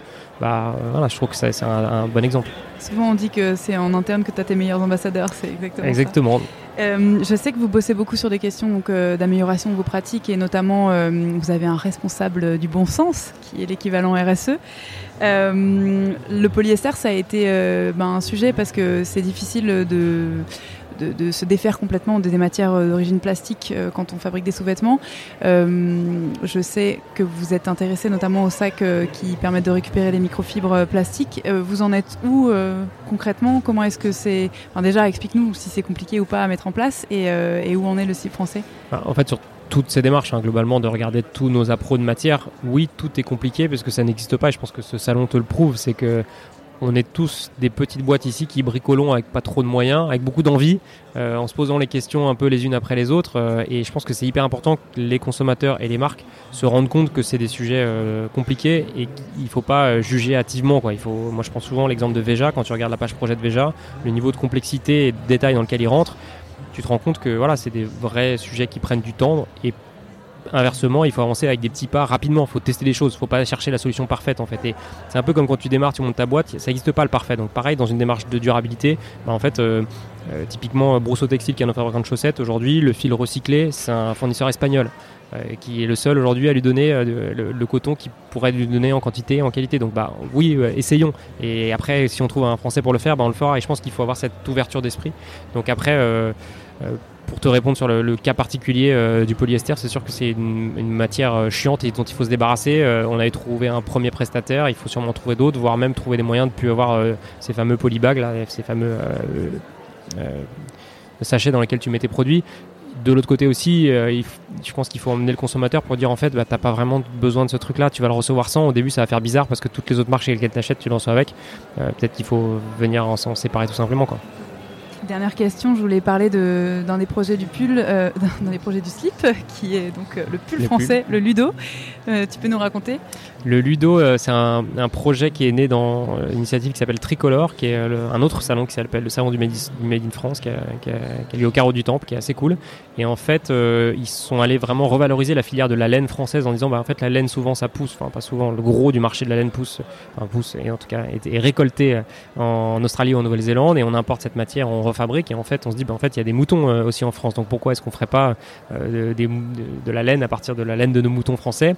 Euh, c'est juste que c'est plus cher et qu'on n'a pas les filières pour. Mais il y avait, ça existait. Donc euh, essayons de remettre en avant euh, ce, ce produit-là qui est hyper local, qui éviterait de faire venir de la laine du bout du monde. Donc avec la filature du parc, les manufactures Regain et pas mal d'autres entreprises, il y a eu un projet commun de revaloriser et de montrer qu'en fait de la laine jusqu'au produit fini, on peut faire un produit entièrement made in France. Aujourd'hui, dans notre pull, il y a une étape qui est le lavage qui est fait en Italie, ce qu'on n'a pas réussi à trouver en France. Mais sinon, toutes les autres étapes, et c'est-à-dire c'est un process assez compliqué, euh, sont faites en France et c'est trop cool et c'est vraiment un produit qui est vraiment un produit local.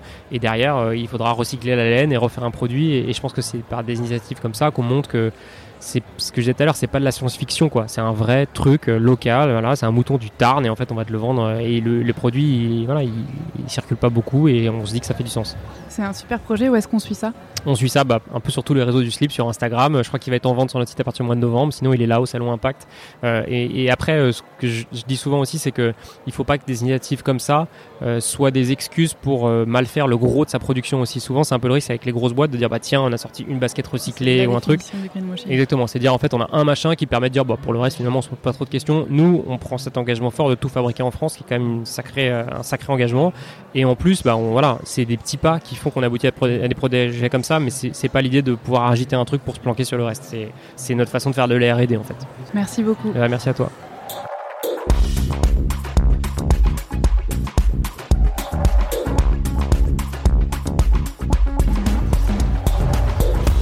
Amandine Grimbert, bonjour. Bonjour. Est-ce que tu peux te présenter s'il te plaît? Oui, donc euh, je m'appelle Amandine Grimbert et je travaille à Emmaüs France, à la mission animation et développement des espaces de vente.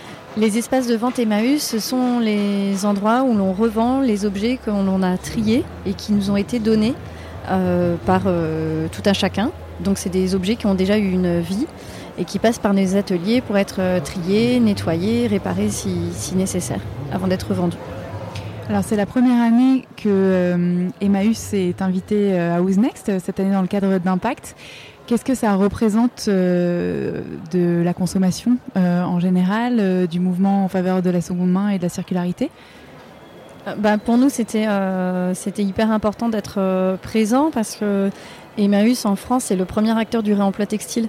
C'est-à-dire que 60% du textile qui est collecté en France, il passe par Emmaüs. C'est-à-dire qu'il est collecté et trié et revalorisé euh, par nous. Donc euh, ça nous paraissait essentiel euh, d'être là pour représenter bah, toute cette partie en fait du réemploi textile. Est-ce que tu peux rappeler les actions d'Emmaüs Donc aussi bien, tu parlais de la revalorisation, mais également de l'insertion sociale. Il y a une formation continue aussi qui se fait auprès des personnels?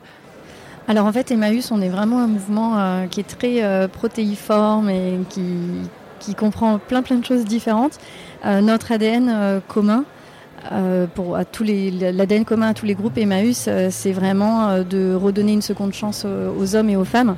Ce qui est vraiment important pour nous, c'est que l'humain est toujours au, cœur de ses actions. Donc on a des actions d'hébergement, on a des actions d'accueil d'urgence, mais on a aussi des, beaucoup d'actions en, faveur de l'emploi. Euh, en fait, on, redonne une seconde chance aux personnes en leur permettant d'avoir accès à, une activité rémunératrice qui va leur permettre euh, de vivre. Et cette activité, c'est principalement le réemploi en fait. C'est comme ça qu'Emmaüs a, commencé. C'est en collectant euh, des déchets initialement, donc c'était vraiment les matières premières, les chiffons, le métal, et au fur et à mesure on s'est mis à collecter de plus en plus de biens d'occasion qu'on triait dans nos ateliers et qu'on revendait. En fait, tu, me parlais de tout ce qui était la, formation continue. On a vraiment plusieurs formes d'accompagnement chez Emmaüs. On va avoir des communautés dans lesquelles les personnes sont accueillies de façon inconditionnelle, euh, où elles vont vivre et travailler euh, au, sein de la, au sein de la communauté. Elles vont avoir un accompagnement euh, par une assistante sociale, un psychologue, euh, pour les aider un peu à se remettre sur pied et à poursuivre euh, leur projet de vie. Il y a des personnes qui restent trois jours, d'autres qui restent 25 ans. Il y a vraiment tous les profils. Après ça, on va avoir aussi des entreprises ou des chantiers d'insertion, où là, en effet, c'est des personnes qui vont avoir des contrats qui sont subventionnés par l'État, où là, il va y avoir plus une idée de professionnalisation euh, et c'est des contrats à durée déterminée.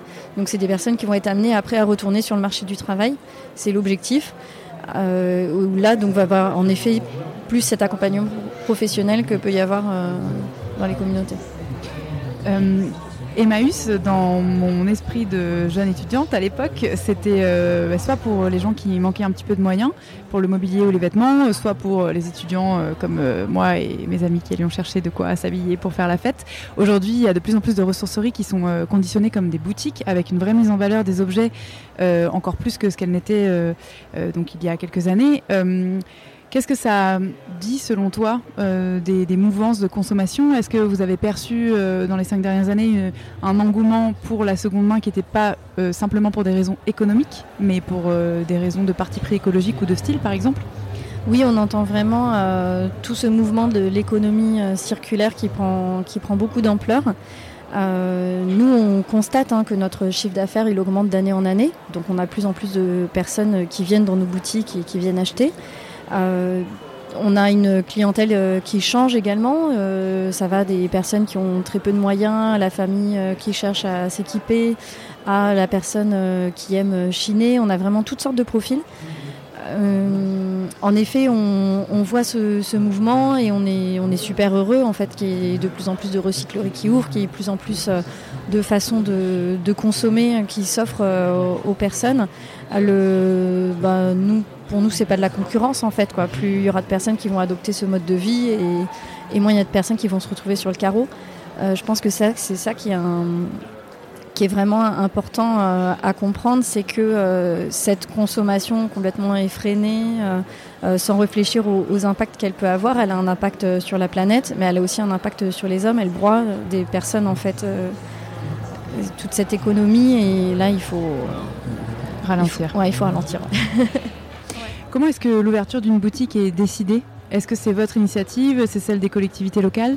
En fait, il y a deux cas de figure. Il y a soit une, euh, association euh, Emmaüs locale euh, qui décide d'ouvrir un espace de vente supplémentaire pour pouvoir financer ses actions.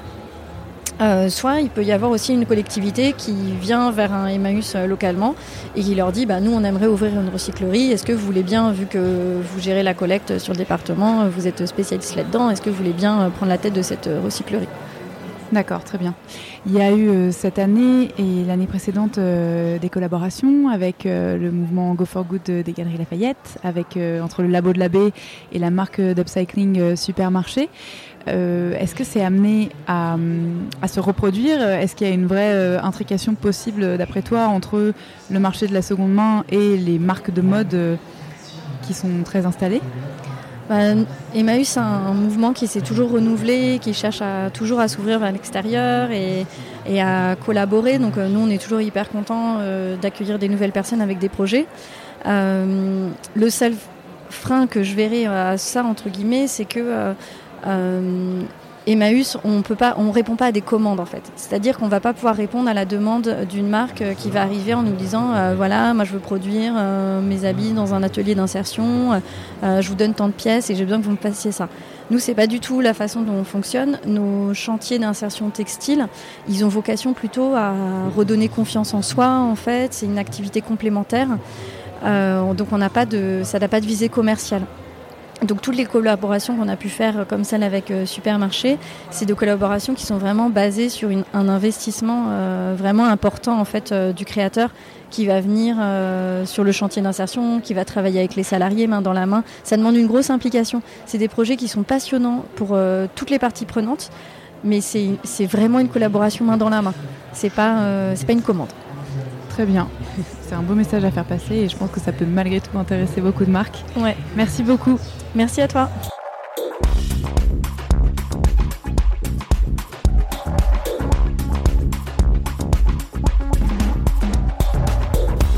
Beryl de la Bouchère, bonjour. Bonjour. Est-ce que tu peux te présenter s'il te plaît? Oui, alors je suis la fondatrice de Tilly, qui est un service de couture à domicile. Très bien. Est-ce que tu peux nous en dire un petit peu plus comment ça marche? Alors pour le consommateur, euh, il peut prendre rendez-vous via le site ou notre application, Tilly. Et c'est des couturiers qui se déplacent à domicile pour épingler, retoucher, transformer des vêtements, donner une seconde vie au dressing. Donc le couturier pendant le rendez-vous va vraiment prendre le temps selon la morphologie, le style du client, euh, la typologie de matière pour l'aider en fait à avoir un fit parfait dans son vêtement. Et le client se verra livrer euh, ses vêtements sous 3 à 5 jours. Donc euh, c'est un service euh, qui est dédié aux consommateurs, mais que vous proposez aussi comme solution pour les marques Exactement. Euh, tout d'abord pour se faire connaître, et ensuite on a vu un réel besoin chez les marques aujourd'hui. Donc on est sur la partie retail et sur la partie e-commerce. Donc sur la partie retail, on a une plateforme pour les vendeurs qui leur permet de prendre rendez-vous directement pour leurs clients, ce qui permet aux clients de quitter la boutique avec son vêtement et avoir a posteriori, par exemple le dimanche matin, un rendez-vous tranquillement avec son couturier pour reprendre sa veste de tailleur. Et côté e-commerce, là pour le coup c'est un plugin euh, en ligne de code qu'on donne à nos marques partenaires et qui permet sur la partie Mon compte ou à d'autres endroits dans le parcours de commande d'informer le consommateur qu'à la fin de son processus d'achat, il va pouvoir avoir accès à des services de retouche, euh, de personnalisation, euh, de refit pour son vêtement. Donc ça permet d'aller évidemment réduire le taux de retour pour les marques partenaires qu'on a pour pouvoir faire l'ourlet ou le dernier petit ajustement de la veste mais ça va permettre aussi de proposer un service de réparation pour les vêtements qui ont été abîmés après 3 euh, mois, 6 mois, 5 euh, ans d'utilisation et de pouvoir le faire perdurer dans le temps plutôt que de reconsommer et réacheter sur cette plateforme. Ça marche pour les hommes, les femmes et les enfants? Tout le monde. Et même la décoration, j'en ai pas parlé, mais il y a aussi la décoration. On fait des rideaux, euh, des coussins, etc. Vous euh, fonctionnez comment euh, en termes de tarifs? Est-ce que euh, c'est en fonction du type de marque ou simplement Alors non, justement, on a une transparence sur les prix. On a fait en sorte que les prix soient identiques pour tout le monde, déjà pour que le couturier n'ait pas 10 grilles de tarifs en tête, et pour que le consommateur, quand il passe directement sur Tilly, sur The Couples, chez Cézanne ou chez Balzac, il est lourlé à 12 euros pour tout le monde. Donc on a les prix de retoucherie de quartier de bonnes retouches de quartier. On a cette volonté de faire revivre un métier de couturier, de le remettre sur le devant de la scène. Donc on pratique les prix justes euh, qui équivaut à la qualité de prestation. Donc par exemple un ourlet c'est 12 euros et selon ensuite la typologie de matière et la complexité, bah, les, prix, les prix évoluent. Mais tout est disponible sur le site ou sur l'application ou sur nos plateformes partenaires. Donc ça permet de faire un pré-devis et de savoir quel est le montant qu'on va dépenser avant de, procéder au rendez-vous, même s'il peut y avoir quelques petits ajustements pendant le rendez-vous, parce que le couturier justement va conseiller, va apporter potentiellement des solutions autres que ce qu'on aurait pensé pour avoir le vêtement parfait. Les marques que tu viens de citer sont des marques déjà partenaires de oui. Oui, oui, on a aussi Galerie Lafayette, euh, Asphalt, on est, euh, on a une, vingtaine de partenaires aujourd'hui. Très bien. Vos couturiers, vous les recrutez comment alors, ils sont tous freelance, euh, donc on, est, on a des processus de recrutement d'abord basés sur des valeurs, ensuite sur les spécialités qu'ils ont, c'est-à-dire qu'un couturier qui va travailler la dentelle, la soie, la moussine ne sera pas forcément le même que quelqu'un qui va faire de la broderie, du jean, du rideau. Donc chacun a leur spécialité, donc ils n'ont pas besoin d'avoir toutes les spécialités pour venir travailler chez Tilly. Euh, en fonction des spécialités qui euh, prônent, on va tester du coup, faire des petits euh, entretiens tests avec des clients réels, en situation réelle, pour voir comment ça se passe et s'ils sont à l'aise avec les clients, s'ils sont forts de conseils, s'ils sont agréables et évidemment si la qualité est au rendez-vous. Il y a une dimension aussi, je crois, de formation continue. Et, Exactement. tu peux nous expliquer peut-être? Oui, l'idée c'est qu'on ne les laisse pas tout seuls. c'est un métier justement qui a besoin d'être entouré. C'est des artisans, c'est des passionnés. Euh, c'est des artistes même, euh, si on pousse euh, très loin. Ils ont besoin d'avoir justement une maison, donc on appelle ça la maison Tilly, qui les encadre et qui permet d'avoir des ateliers où entre eux, en fait, ils vont s'auto-former sur des spécialités qu'ils n'ont pas forcément encore ouvertes chez Tilly. On va faire des ateliers de confiance en soi, on va les aider aussi sur toute la partie administrative, on, fait, la facturation pour eux, on fait toute la partie administration, on les aide à, à tenir les prix, à se vendre devant le client, à être à l'aise avec leur métier. Donc voilà, donc il y a plein d'ateliers co-animés. Et de toute façon, étant donné qu'il y a des livraisons par coursier, les couturiers repassent très régulièrement, plusieurs fois dans la semaine au bureau pour livrer plusieurs colis d'un coup, ce qui permet d'optimiser en fait leur tournée. Et à ce moment-là, on les voit, ils viennent toujours nous voir, etc. Donc il y a vraiment un esprit familial dans la boîte. Alors effectivement, on est une petite boîte, on n'a que 40 couturiers aujourd'hui, mais on est très proche d'eux et en plus, on anime euh, des ateliers à côté. Comme on l'a fait sur le salon Impact, mais aussi avec euh, par exemple Cézanne, où on recycle des chutes de tissu et on fait des cours de couture pour apprendre aux clients à faire des petites pochettes toutes bêtes, ce qu'on propose également dans le service Tilly. Euh, et, donc ça permet de co-animer des ateliers, d'interagir avec eux, etc. Donc on, est très proche d'eux et c'est une collaboration pour faire progresser Tilly euh, jour le jour euh, entre leurs remontées clients, nous les perspectives business et on met tout ça en commun pour réussir à avoir une belle entreprise équilibrée entre le tech, l'offre, la demande et, ce beau métier qui est au milieu et qui fait le, le lien sur tout ça. Merci beaucoup. Merci à toi.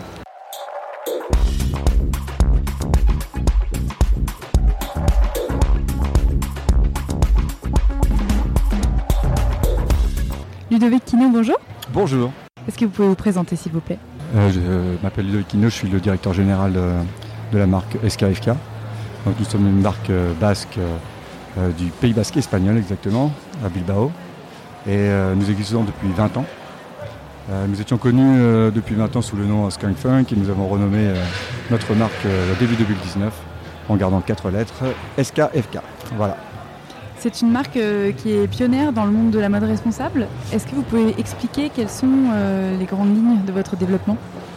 Ah Oui, euh, c'est une, longue histoire puisque la marque a 20 ans et, ça fait une bonne dizaine d'années après une forte croissance de la marque et une obligation de produire en dehors du Pays Basque et d'aller sur de la production donc Asie que l'on a découvert en se déplaçant là-bas les effets de la production de masse euh, en Asie et particulièrement en Chine. Euh, donc il a fallu euh, réagir rapidement et on on peut pas faire ce genre de choses là, c'est pas dans nos valeurs. Donc comment produire à plus grand volume en sortant des ateliers locaux sur, et en conservant un impact minimum sur l'environnement. il y a dix ans, il n'y avait pas beaucoup d'informations par rapport à ça, donc il a fallu se former nous-mêmes. Et, donc on a, on, a, commencé à travailler sur toutes les possibilités pour, pour réduire notre impact. Vous avez commencé par quoi Le social, le, sourcing?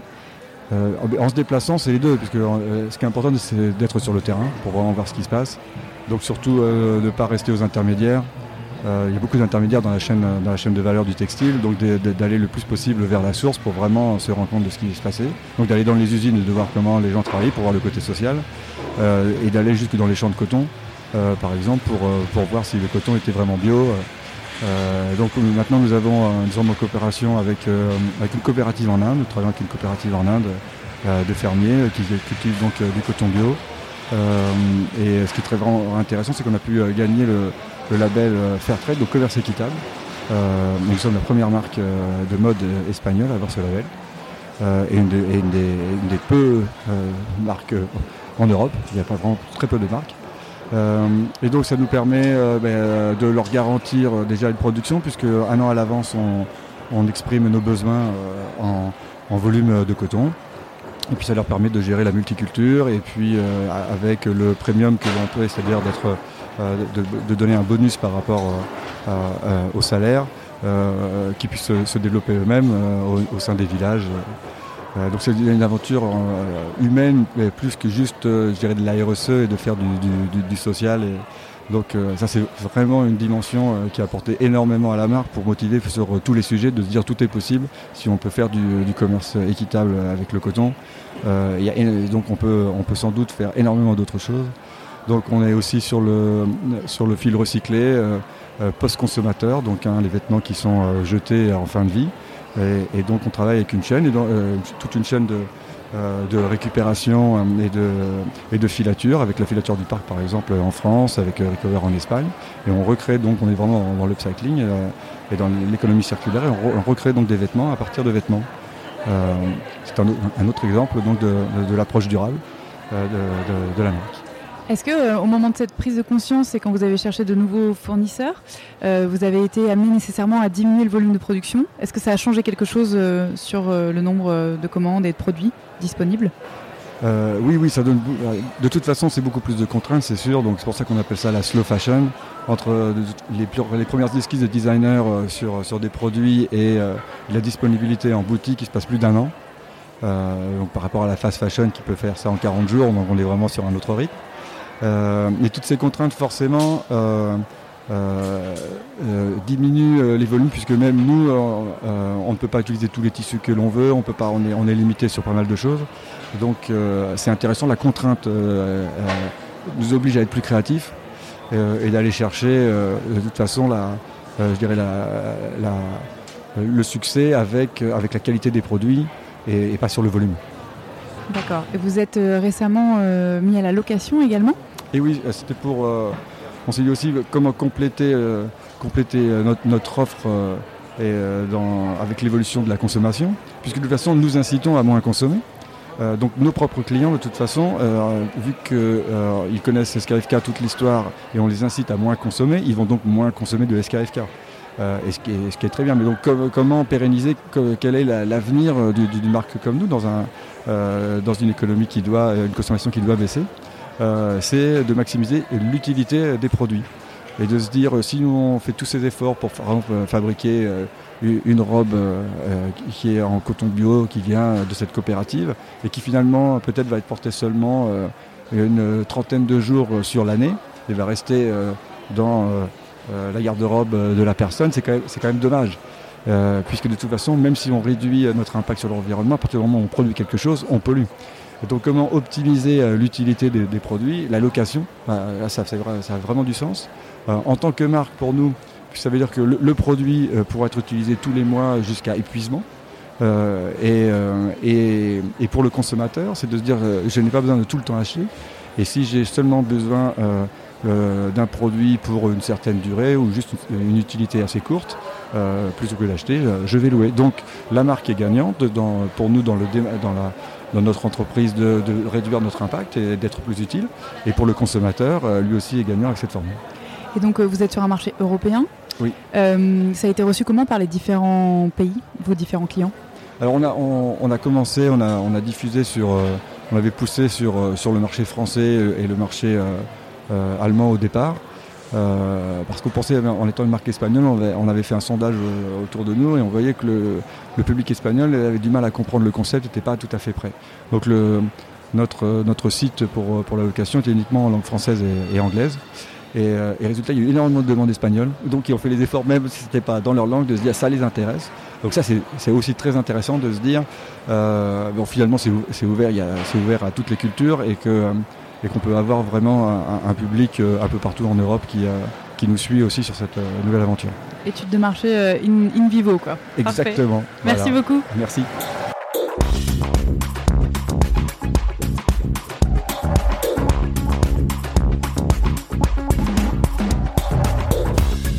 Alors, Héloïse Moignot et Thomas Ebélé, bonjour. Bonjour. Bonjour. Je vais commencer par vous demander de vous présenter, s'il vous plaît. Donc euh, voilà, moi je suis la fondatrice de Slow We Are, donc euh, une plateforme d'information sur la mode responsable que j'ai créée avec euh, Thomas. Ben, moi, j'ai rejoint le projet en 2016 euh, parce que je suivais déjà les activités d'Héloïse avant sur Eco Fashion Paris et on a voulu aller plus loin et proposer quelque chose d'alternatif et de fédérateur avec les, marques responsables. Est-ce que vous pouvez euh, succinctement refaire votre parcours à tous les deux? Et ce qui vous a amené dans ce monde? Succinctement. Euh, moi, ça a été euh, une prise de conscience, qui s'est faite sur le long terme. Parce que je viens d'une famille d'agriculteurs, donc très proche des valeurs de la terre. Et j'ai toujours essayé aussi aimer le vêtement. Et donc, à un moment, on s'est posé la question de comment avoir une garde-robe éthique tout en étant en phase avec mes valeurs. Et quand j'ai voulu justement trouver des vêtements plus, en phase avec euh, des vêtements dont l'origine est certifiée, dont j'ai une véritable traçabilité, ça a été assez compliqué. Et je me suis rendu compte que le parcours du consommateur pour consommer mieux était ambigu et qu'il y avait énormément de choses à faire. Bah, moi, j'ai une éducation avec euh, une grand-mère qui était couturière et une maman qui m'a aussi appris à un petit peu à tricoter, à, rafistoler, à recoudre euh, des vêtements, parce que déjà on faisait le choix d'avoir des vêtements qui soient durables, qui tiennent, donc on, on achetait rarement le premier prix. Euh, on m'a sensibilisé aux belles coupes, aux produits euh, bien finis avec des, belles finitions plutôt que d'avoir une accumulation de produits qui, finalement ne servent à rien.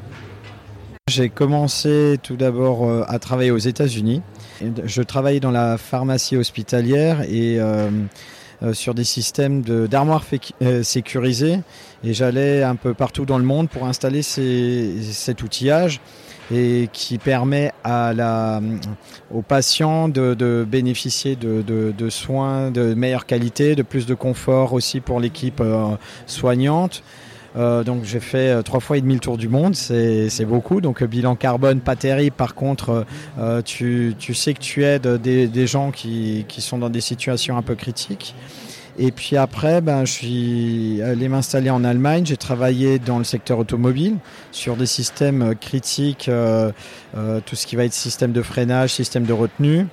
Donc, euh, en participant à ce type de projet, on évalue globalement qu'on sauve entre 20 000 et 25 000 vies par an. Donc, euh, tu vois, il y, avait déjà un aspect ben, euh, social euh, important. Par contre, euh, ben, l'industrie automobile, c'est pas forcément la plus propre au monde. Et le projet euh, d'Héloïse, ben, j'y voyais une perspective de pouvoir concilier mon, ma sensibilité écologique tout en euh, améliorant le, confort des, gens qui œuvrent euh, sur le te- textile et en même temps remettre de la valeur dans le produit. D'accord, c'est intéressant parce qu'effectivement, tu as un parcours qui est à la fois sur le soin, la sécurité ou le bien-être, euh, même si c'est trois secteurs hyper différents. Euh, tous les deux, vous avez créé un label après avoir fait une sacrée veille. Est-ce que vous pouvez nous en parler du label Slow We Are? Donc c'est un label de confiance, donc destiné à, mettre en avant les marques euh, éco-responsables. Donc euh, on a fait notre propre manifeste sur lequel on peut trouver une vingtaine d'engagements et qui nous sert de base euh, pour la création de notre charte et notre référentiel.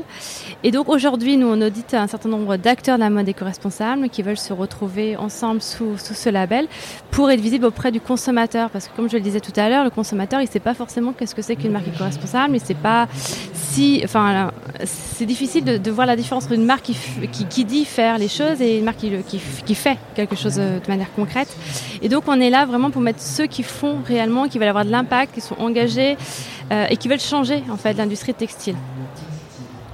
En fait, l'objectif, c'était de faire un label anti-greenwashing, parce que euh, ce qu'on s'était aperçu, c'est qu'il y avait aussi de plus en plus de, marques euh, qui, se prétendaient éco-responsables, mais au final, dans les faits, bah, c'est bien de faire une page internet où on explique des choses, mais maintenant, eh, qui va vérifier derrière euh, si c'est vrai? Le problème qu'on a eu, c'est que dans nos études de marché, ni les consommateurs ni les professionnels ne voulaient de label parce qu'il y en a déjà tellement et c'était compliqué. Et donc au final, on a simplement expliqué au début qu'est-ce qu'on faisait sans dire bah, on, fait, on est un label et on fait le travail d'un label. et c'est venu naturellement de la communauté. Donc à partir du moment où, où c'est acquis, ça a été aussi plus simple pour nous finalement d'être reconnus comme étant un label de confiance. D'accord, mais alors en pratique, si euh, on a une marque et qu'on veut être euh, labellisé, mais qu'on ne répond pas euh, à l'ensemble de vos critères, est-ce que vous procédez à une forme d'accompagnement aussi pour l'amélioration des pratiques de cette marque? Non, non, c'est pas notre activité. Pour ça, il y a, y a, plein de gens qu'on connaît qui, qui, gravitent dans notre écosystème. L'objectif, c'est aussi que ces gens-là puissent accompagner. même nous, on a la volonté que, que on va dire, les, les, les bad guys de, de, de la mode, eh ben, se, se responsabilisent. Tu le sais, on fait partie de, Fashion Revolution France.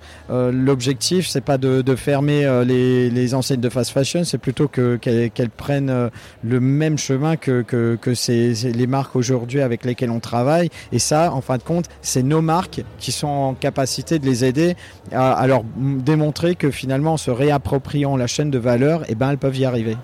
D'accord, très bien. Et donc les marques qui sont labellisées, comme aujourd'hui sur Impact, vous les accompagnez pour leur donner de la visibilité? Voilà, on leur apporte de la visibilité. Pour beaucoup d'entre elles, elles cherchent aussi des distributeurs, des circuits de, de distribution. Et donc, euh, le, salon Impact est aussi une porte d'entrée pour elles pour commencer à se faire connaître. Et puis, c'est un, endroit aussi pour elles pour échanger, pour networker, pour, euh, voilà, pour partager aussi euh, certains, certains savoirs, certaines, certaines choses qu'elles peuvent éventuellement mettre en œuvre ensemble aussi. C'est quelque chose, c'est quelque chose qu'on leur propose. Après, elles sont pas obligées. En fin de compte, nous on leur propose les opportunités. Elles se positionnent. Si on est suffisamment nombreux, motivés à vouloir aller sur un événement tel que celui-ci, nous on les a encouragés parce qu'on trouvait intéressant que justement Who's Next, qui qui qui était, euh, on va dire un peu en transition dans la mesure où il y avait déjà un parcours éco-responsable sur les éditions précédentes, bah là prennent vraiment euh, à cœur le, problème et puis euh, se, disent bah tiens on va faire un espace dédié et donc euh, c'était c'est un pari et je pense aujourd'hui il est il est réussi. On voit qu'on a eu une belle fréquentation sur le salon par rapport à Who's Next où les gens nous disaient bah c'est un peu plus timide. Là il y a effectivement pas mal d'échanges, pas mal de contacts. Maintenant je pense qu'on peut aller encore plus loin. Merci beaucoup.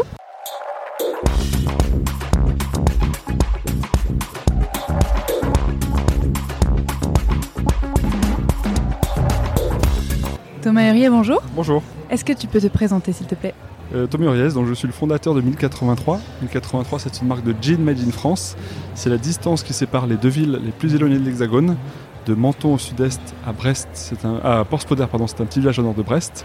Et euh, du coup, on fabrique des jeans et des baskets à moins de 1083 km de nos clients. Est-ce que tu peux rapidement euh, refaire un petit peu ton parcours? Est-ce que tu as bossé dans la mode avant et qu'est-ce qui t'a amené à créer cette marque? En fait, je suis un peu hors sujet de la mode. J'ai commencé comme euh, informaticien. J'ai exercé 4 ans comme responsable informatique. Mais l'ennui et l'instant où j'ai réalisé que j'étais parti pour travailler au moins 8 heures par jour pendant au moins 40 ans devant un ordinateur, bah, tout ça m'a fait prendre une autre voie. J'ai voulu déménager à Romans, qui est la ville de mes grands-parents, dans la Drôme. À Romans, j'ai ouvert une boutique de mode éthique parce que une maison de famille euh, que mes parents possédaient était en face d'un grand centre de magasin d'usine. Donc l'activité de mode s'imposait un peu à moi avec ce, local. Et puis au bout de 4-5 ans à développer la mode éthique, et ben en fait, euh, je me suis aperçu des limites de la mode éthique à l'époque. C'était en 2007 hein, que j'ai créé cette activité-là. Et en 2007, la mode éthique était très ethnique. Donc je, confesse avoir vendu quelques bonnets péruviens et euh, je me suis pas trop retrouvé dans la forme euh, et, surtout je trouvais ça assez limitant parce que je ne touchais que des, gens très engagés, très écolos et pas euh, c'était pas très populaire en fait. Et, du coup en 2011-2012 quand mes fournisseurs ont fermé, je me suis dit ben si je veux pas fermer à mon tour le magasin, il faut que je crée ma propre marque. Et là pour le coup j'ai voulu aller au-delà de, la, de la mode ethnique justement et amener la mode éthique dans des produits cool de tous les jours populaires. Et le jean était le, produit idéal parce que ça touche les hommes, les femmes, les jeunes, les vieux, les catholiques, les musulmans, euh, les riches, les pauvres. Et c'est un produit qui est tellement polluant par ailleurs que le challenge de le refaire en France était vraiment super intéressant. Alors, euh, la durabilité, euh, au-delà de, de, la manière dont on produit le vêtement, euh, et évidemment du soin euh, qu'on y apporte, c'est aussi le fait que, enfin, ça se joue aussi sur le, le, fitting et sur le fait que le produit corresponde à son client. C'est quelque chose, euh, sur, une chose sur laquelle vous avez beaucoup travaillé au début du jean. Tu peux nous expliquer ta réflexion et comment vous avez fait? Oui, c'est fondamental. on, on, croit que s'habiller c'est pour pas être tout nu ou pour pas avoir froid. Mais en fait, pas du tout. Euh, avant même de devoir s'habiller, quand on était tous euh, tout poilus et qu'on vivait dans des grottes, euh, ben, en fait, on se parait déjà de bijoux, de vêtements, de tatouages. Et donc, l'enjeu identitaire qui est derrière le vêtement est fondamental et hyper, et hyper primaire en fait. C'est vraiment profond en nous. Donc, qui veut faire de la mode éthique en oubliant finalement cet aspect émotionnel, irrationnel de la mode, ben, se plante forcément parce qu'en fait, un vêtement peut être super bio, super made in France. S'il tombe pas bien, il tombe pas bien et, et on l'achète pas. Et quand bien même on l'achèterait, on le porte pas. Donc en fait, c'est vraiment euh, indispensable de faire des beaux produits. Après, quand on fait des jeans, il n'y a pas de couple magique. En fait, il n'y a pas des jeans bien ou mal coupés. Il y a des jeans qui correspondent ou pas à sa morphologie. Et la difficulté quand on lance une marque encore plus en Made in France, c'est d'élargir la gamme pour avoir un nombre de couples qui correspond au plus grand nombre. Quand on a démarré en financement participatif, on avait une coupe homme et deux coupes femmes. C'est très très très très peu. Donc du coup, petit à petit, et ben en fait, en, en grandissant, 1083 crée des emplois. On a plus de 150 emplois créés en, en 5 ans, euh, en 6 ans. Par contre, euh, on crée aussi des nouveaux modèles, des nouvelles coupes qui permettent de toucher toujours plus de monde. Tu as évoqué le financement participatif. Est-ce que tu peux euh, nous expliquer l'intérêt aussi bien écologique que économique? Alors le financement participatif, c'est sûr que c'est très intéressant économiquement parce que on a l'argent avant même de démarrer la production. Mais le financement participatif, c'est plus riche que l'argent. C'est-à-dire que c'est très intéressant en termes de communication. Et puis c'est une étude de marché géniale parce que du coup, on connaît les goûts et les tailles de nos clients avant même de la fabrication. Donc en termes d'éco-conception, par exemple, ça évite toute surproduction de produits qu'on ne, saurait pas vendre. Parce qu'évidemment, quand on lance une campagne de financement participatif, on fabrique avant tout les, les- les modèles déjà commandés. Donc en fait, on est vraiment l'antithèse de la surproduction et de la fast fashion, D'accord, et donc forcément c'est plus écologique puisque ça évite euh, de ce fait. la surproduction. Euh, tu es un des premiers à avoir eu conscience de ta responsabilité de metteur en marché, donc euh, de euh, la, la fin de vie de tes produits et de leur réusage. Tu t'intéresses beaucoup à l'économie circulaire et d'ailleurs tu l'intègres dans ton modèle. Tu peux nous parler de ton projet, le Jean Infini? Oui, alors le Jean Infini, c'est la conséquence de 6 ans de RD. Euh, 1083, c'est une entreprise à mission, c'est-à-dire que tous les profits que l'on fait, on les réinvestit pour développer la boîte dans le cœur de notre mission. Et notre mission, c'est dans nos statuts, c'est amener chacun à produire et consommer dans l'économie circulaire. Donc c'est vraiment le, but ultime de 1083, c'est l'économie circulaire. C'est pour ça qu'on consacre autant de temps et d'argent à la RD sur l'économie circulaire. On a deux principaux projets. Un qui consiste à devenir producteur de coton en France en apprenant à extraire le coton des vieux jeans. Ça, c'est 4 ans de RD qui se terminent là et qui vont conduire à l'installation d'une ligne pilote chez Tissage de France, notre tisseur filateur des Vosges. Et euh, le deuxième projet, c'est le jean infini, qui est un jean monomatière, 100% polyester recyclé, c'est-à-dire le denim bien sûr, mais aussi le fil à coudre, les boutons, les étiquettes, etc. De ce fait, ce jean monomatière est 100% recyclable, puisque le polyester c'est une matière qu'on peut facilement recycler. Et comme il est recyclé et recyclable, ça veut dire que ben, le seul enjeu finalement c'est de le récupérer en fin de vie. Et alors l'astuce qu'on a trouvée pour le, le récupérer en fin de vie, c'est de le vendre avec une consigne. Donc ce jean il vaut 99 euros plus 20 euros de consigne. C'est-à-dire que vous, en tant que consommatrice, si vous achetez un jean infini 1083, vous allez payer 99 euros plus 20 euros, donc 119 euros. Et les 20 euros de consigne, on va vous le rendre quand, dans quelques années, vous allez nous retourner votre jean à nos frais. Et donc, euh, grâce à ça, on va le recycler. Très bien. Est-ce que vous avez euh, envisagé des solutions de location aussi Euh, La location, c'est un peu tôt. On l'a fait pour des jeans enfants. Ça fait un an qu'on a proposé le jean enfant en location. Euh, on est prêt en termes de filière, puisque ça fait un an qu'on a commencé. Par contre, en termes de marché, c'est pas encore euh, Assez, euh, répandu, Ouais, voilà. Donc on est prêt. On l'a fait pour l'enfant.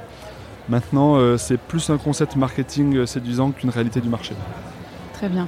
Et euh, dernière question, lorsque vous récupérez des jeans, donc euh, dans le cas du jean infini, euh, il n'y a pas d'altération de la matière au fur et à mesure des recyclages? Vous avez, j'imagine, mis au point une méthode qui permettait de conserver la qualité? Alors il y a forcément une altération.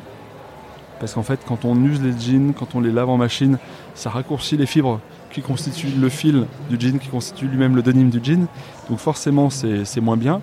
Mais on trouve des astuces pour euh, effilocher le jean avec beaucoup plus de délicatesse.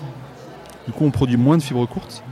Et notre innovation principale, ça consiste à trier les fibres. Donc une fois qu'on a effiloché délicatement, on va garder que les fibres longues. Et c'est celles-ci qu'on va recycler pour faire un, un jean. Très bien, merci. Merci à vous.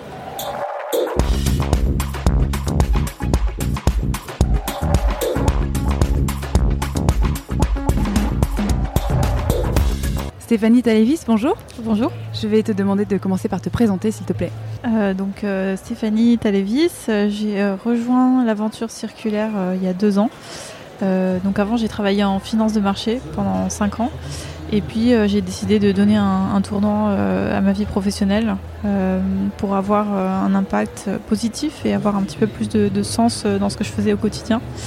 Et euh, donc voilà, donc je suis ravie d'a- d'avoir euh, rejoint euh, l'aventure circulaire. Circulaire, donc c'est une entreprise? Tout à fait. Donc on est une start-up. Euh, on a deux ans d'existence. Donc au départ, des deux cofondateurs, donc Jules et Raphaël, ont fait le tour du monde de l'économie circulaire. Donc ils sont allés à la rencontre des entrepreneurs autour du globe qui avaient développé des solutions pour aller vers un modèle plus durable et plus responsable. Et euh, donc à partir de, ce tour du monde, ils ont monté un réseau euh, de start-up de l'économie circulaire. Et aujourd'hui, on, anime ce réseau de plus de 400 entrepreneurs euh, dans le monde entier et on les met en relation avec euh, des grandes entreprises qui recherchent des, solutions techniques, des innovations à mettre en place pour passer d'un modèle linéaire, donc avec tous les impacts négatifs qu'on connaît, à un modèle circulaire, sans déchets. Toi-même, tu as fait un tour du monde, je crois, euh, en tour d'Europe euh, en 2018 à vélo. Tu peux nous donner, euh, bah déjà, euh, nous raconter un petit peu et puis euh, nous parler des initiatives que tu as vues là-bas Tout à fait. Alors, euh, donc j'ai fait effectivement un tour de, Méditerranée avec euh, mon collègue Pierre. euh, donc on est parti à, vélo. Et euh, l'idée c'était de dire on va se faire un, été différent. On va aller euh, sur les côtes et on va aller voir euh, des entrepreneurs, des citoyens qui avaient des initiatives euh, euh, dans l'économie circulaire et plus globalement dans le zéro déchet. Euh, donc on est parti donc de, The Camp à Aix-en-Provence, c'était notre point de départ, qui est un campus euh, dédié au futur et à l'innovation. Et, euh, ensuite, euh, voilà, on a descendu euh, la côte euh, de Marseille à Nice. Euh, quelques exemples euh, qui nous ont beaucoup inspirés. Euh, donc on avait cette entreprise euh, qui euh, faisait du design en fait de mobilier urbain euh, à partir de plastique euh, recyclé et donc euh, qui repensait vraiment euh, complètement le, tout ce qui est mobilier dans les, dans les parcs, euh, les bancs publics en disant bah on a besoin de matières euh, un peu euh, de bonne qualité donc euh, récupérer tout le plastique recyclé pour en faire euh, des, euh, des objets qui durent. Euh, ensuite, on a rencontré aussi euh, donc Surfrider à, Marseille, qui œuvrait pour euh, la lutte contre les déchets marins. Euh, et puis euh, tout ça nous a mené finalement euh, en Corse. Et la Corse, c'est un, bel exemple en fait d'économie circulaire parce qu'ils ont un problème pour gérer leurs déchets. Donc toutes les décharges sont pleines. Et il y a une, une lutte aussi pour éviter de construire un nouvel incinérateur qui, comme on le sait, a des impacts sur la santé. Et donc tout ça a mené à une réflexion de comment on peut tout simplement, au lieu de, chercher à fond comment détruire les déchets, bah, comment on peut tout simplement les éviter. Parce que nous, on aime bien dire chez Circulaire, euh, le meilleur déchet est celui qui n'existe pas. Et, euh, donc, euh, il y a des initiatives qui sont mises en, place sur place, notamment donc, le recyclage des déchets du bâtiment, des éco-ateliers, des, ateliers de réparation. Donc au niveau local, en fait, beaucoup de, gens qui sont qui sont rendus compte qu'il y avait un gros problème et que si leur île, s'ils voulaient que leur île ne devienne pas une décharge sauvage entière, il fallait qu'ils agissent. D'accord, donc euh, en, pratique, euh, la circularité, ça concerne tous les domaines. Euh, si je suis une collectivité ou bien une entreprise qui bosse par exemple dans l'industrie agroalimentaire ou bien dans la mode, on peut venir chez Circulaire pour soit avec un projet concret, soit établir avec vous une stratégie. Donc tout à fait, on a des collectivités, on a surtout des entreprises aussi qui viennent nous voir. Euh, donc pour, euh, pour réfléchir ensemble à l'économie circulaire. Donc ça, ça peut prendre euh, des formes diverses. Donc ça dépend aussi de la maturité de l'entreprise sur le sujet et de son secteur d'activité. On voit par exemple que dans la grande distribution, il y a une mobilisation assez forte, hein, puisqu'il y a bah, un énormément de, packaging et, donc de déchets, et c'est très visible aux yeux du grand public. Euh, et donc, euh, l'entreprise vient nous voir en nous demandant euh, est-ce qu'il y a un moyen d'éviter ce déchet en fin de vie euh, Ou est-ce qu'il y a un moyen de le récupérer, de changer mon modèle de commercialisation de façon à ce que le, déchet soit revalorisé. Ou carrément, bah, reprenant les choses très en amont pour les entreprises les plus matures, on va dire, qui commencent à réfléchir au design de leurs produits de façon à éco-concevoir leurs produits et se dire euh, est-ce que euh, ma boîte de lessive en fin de vie, euh, qu'est-ce que je vais en faire? Est-ce que le carton je peux recycler? Est-ce que l'intérieur, quand il va dans l'écosystème, il pollue ou pas? Donc voilà, on est mobilisé sur toute la chaîne en fait de valeur de la conception du produit jusqu'à la fin de vie. Est-ce que tu peux nous donner un exemple concret d'une de vos expériences dans la mode? Oui, tout à fait. Donc, on a été sollicité sur un. Alors, c'était surtout sur les invendus donc un, gestionnaire de, centres commerciaux euh, qui avait euh, face à lui des marques qui euh, avaient énormément d'invendus. Et c'était au moment où il y avait toute une série de scandales sur les invendus qui étaient donc détruits, soit brûlés, soit voilà détruits, en cachette derrière, derrière les magasins. Et donc ce centre commercial, pour apporter de la valeur à ses clients, donc aux marques de textiles, souhaitait développer un nouveau service de revalorisation des invendus et aussi euh, de récupération de, vêtements seconde vie auprès des consommateurs. Donc nous, notre rôle, ça a été d'aller vraiment sourcer euh, des acteurs qui pouvaient répondre à ce besoin pour, euh, pour le centre commercial, qui viennent proposer donc un, service de, collecte des vêtements et de revalorisation, et puis un service de revente des vêtements seconde vie. Très bien, merci beaucoup. Avec plaisir.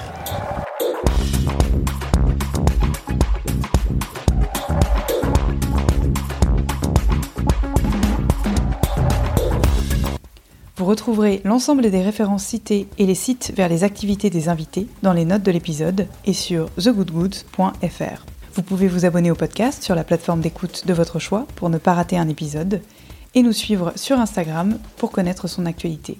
Si vous souhaitez nous soutenir, la meilleure façon de le faire est de nous laisser un commentaire 5 étoiles sur iTunes. Je vous invite à vous abonner à notre newsletter pour recevoir la revue de presse hebdomadaire de nos articles. Enfin, n'hésitez pas à nous faire part de vos suggestions thématiques ou d'invités pour les prochains épisodes, et ce, sur n'importe lequel de nos réseaux.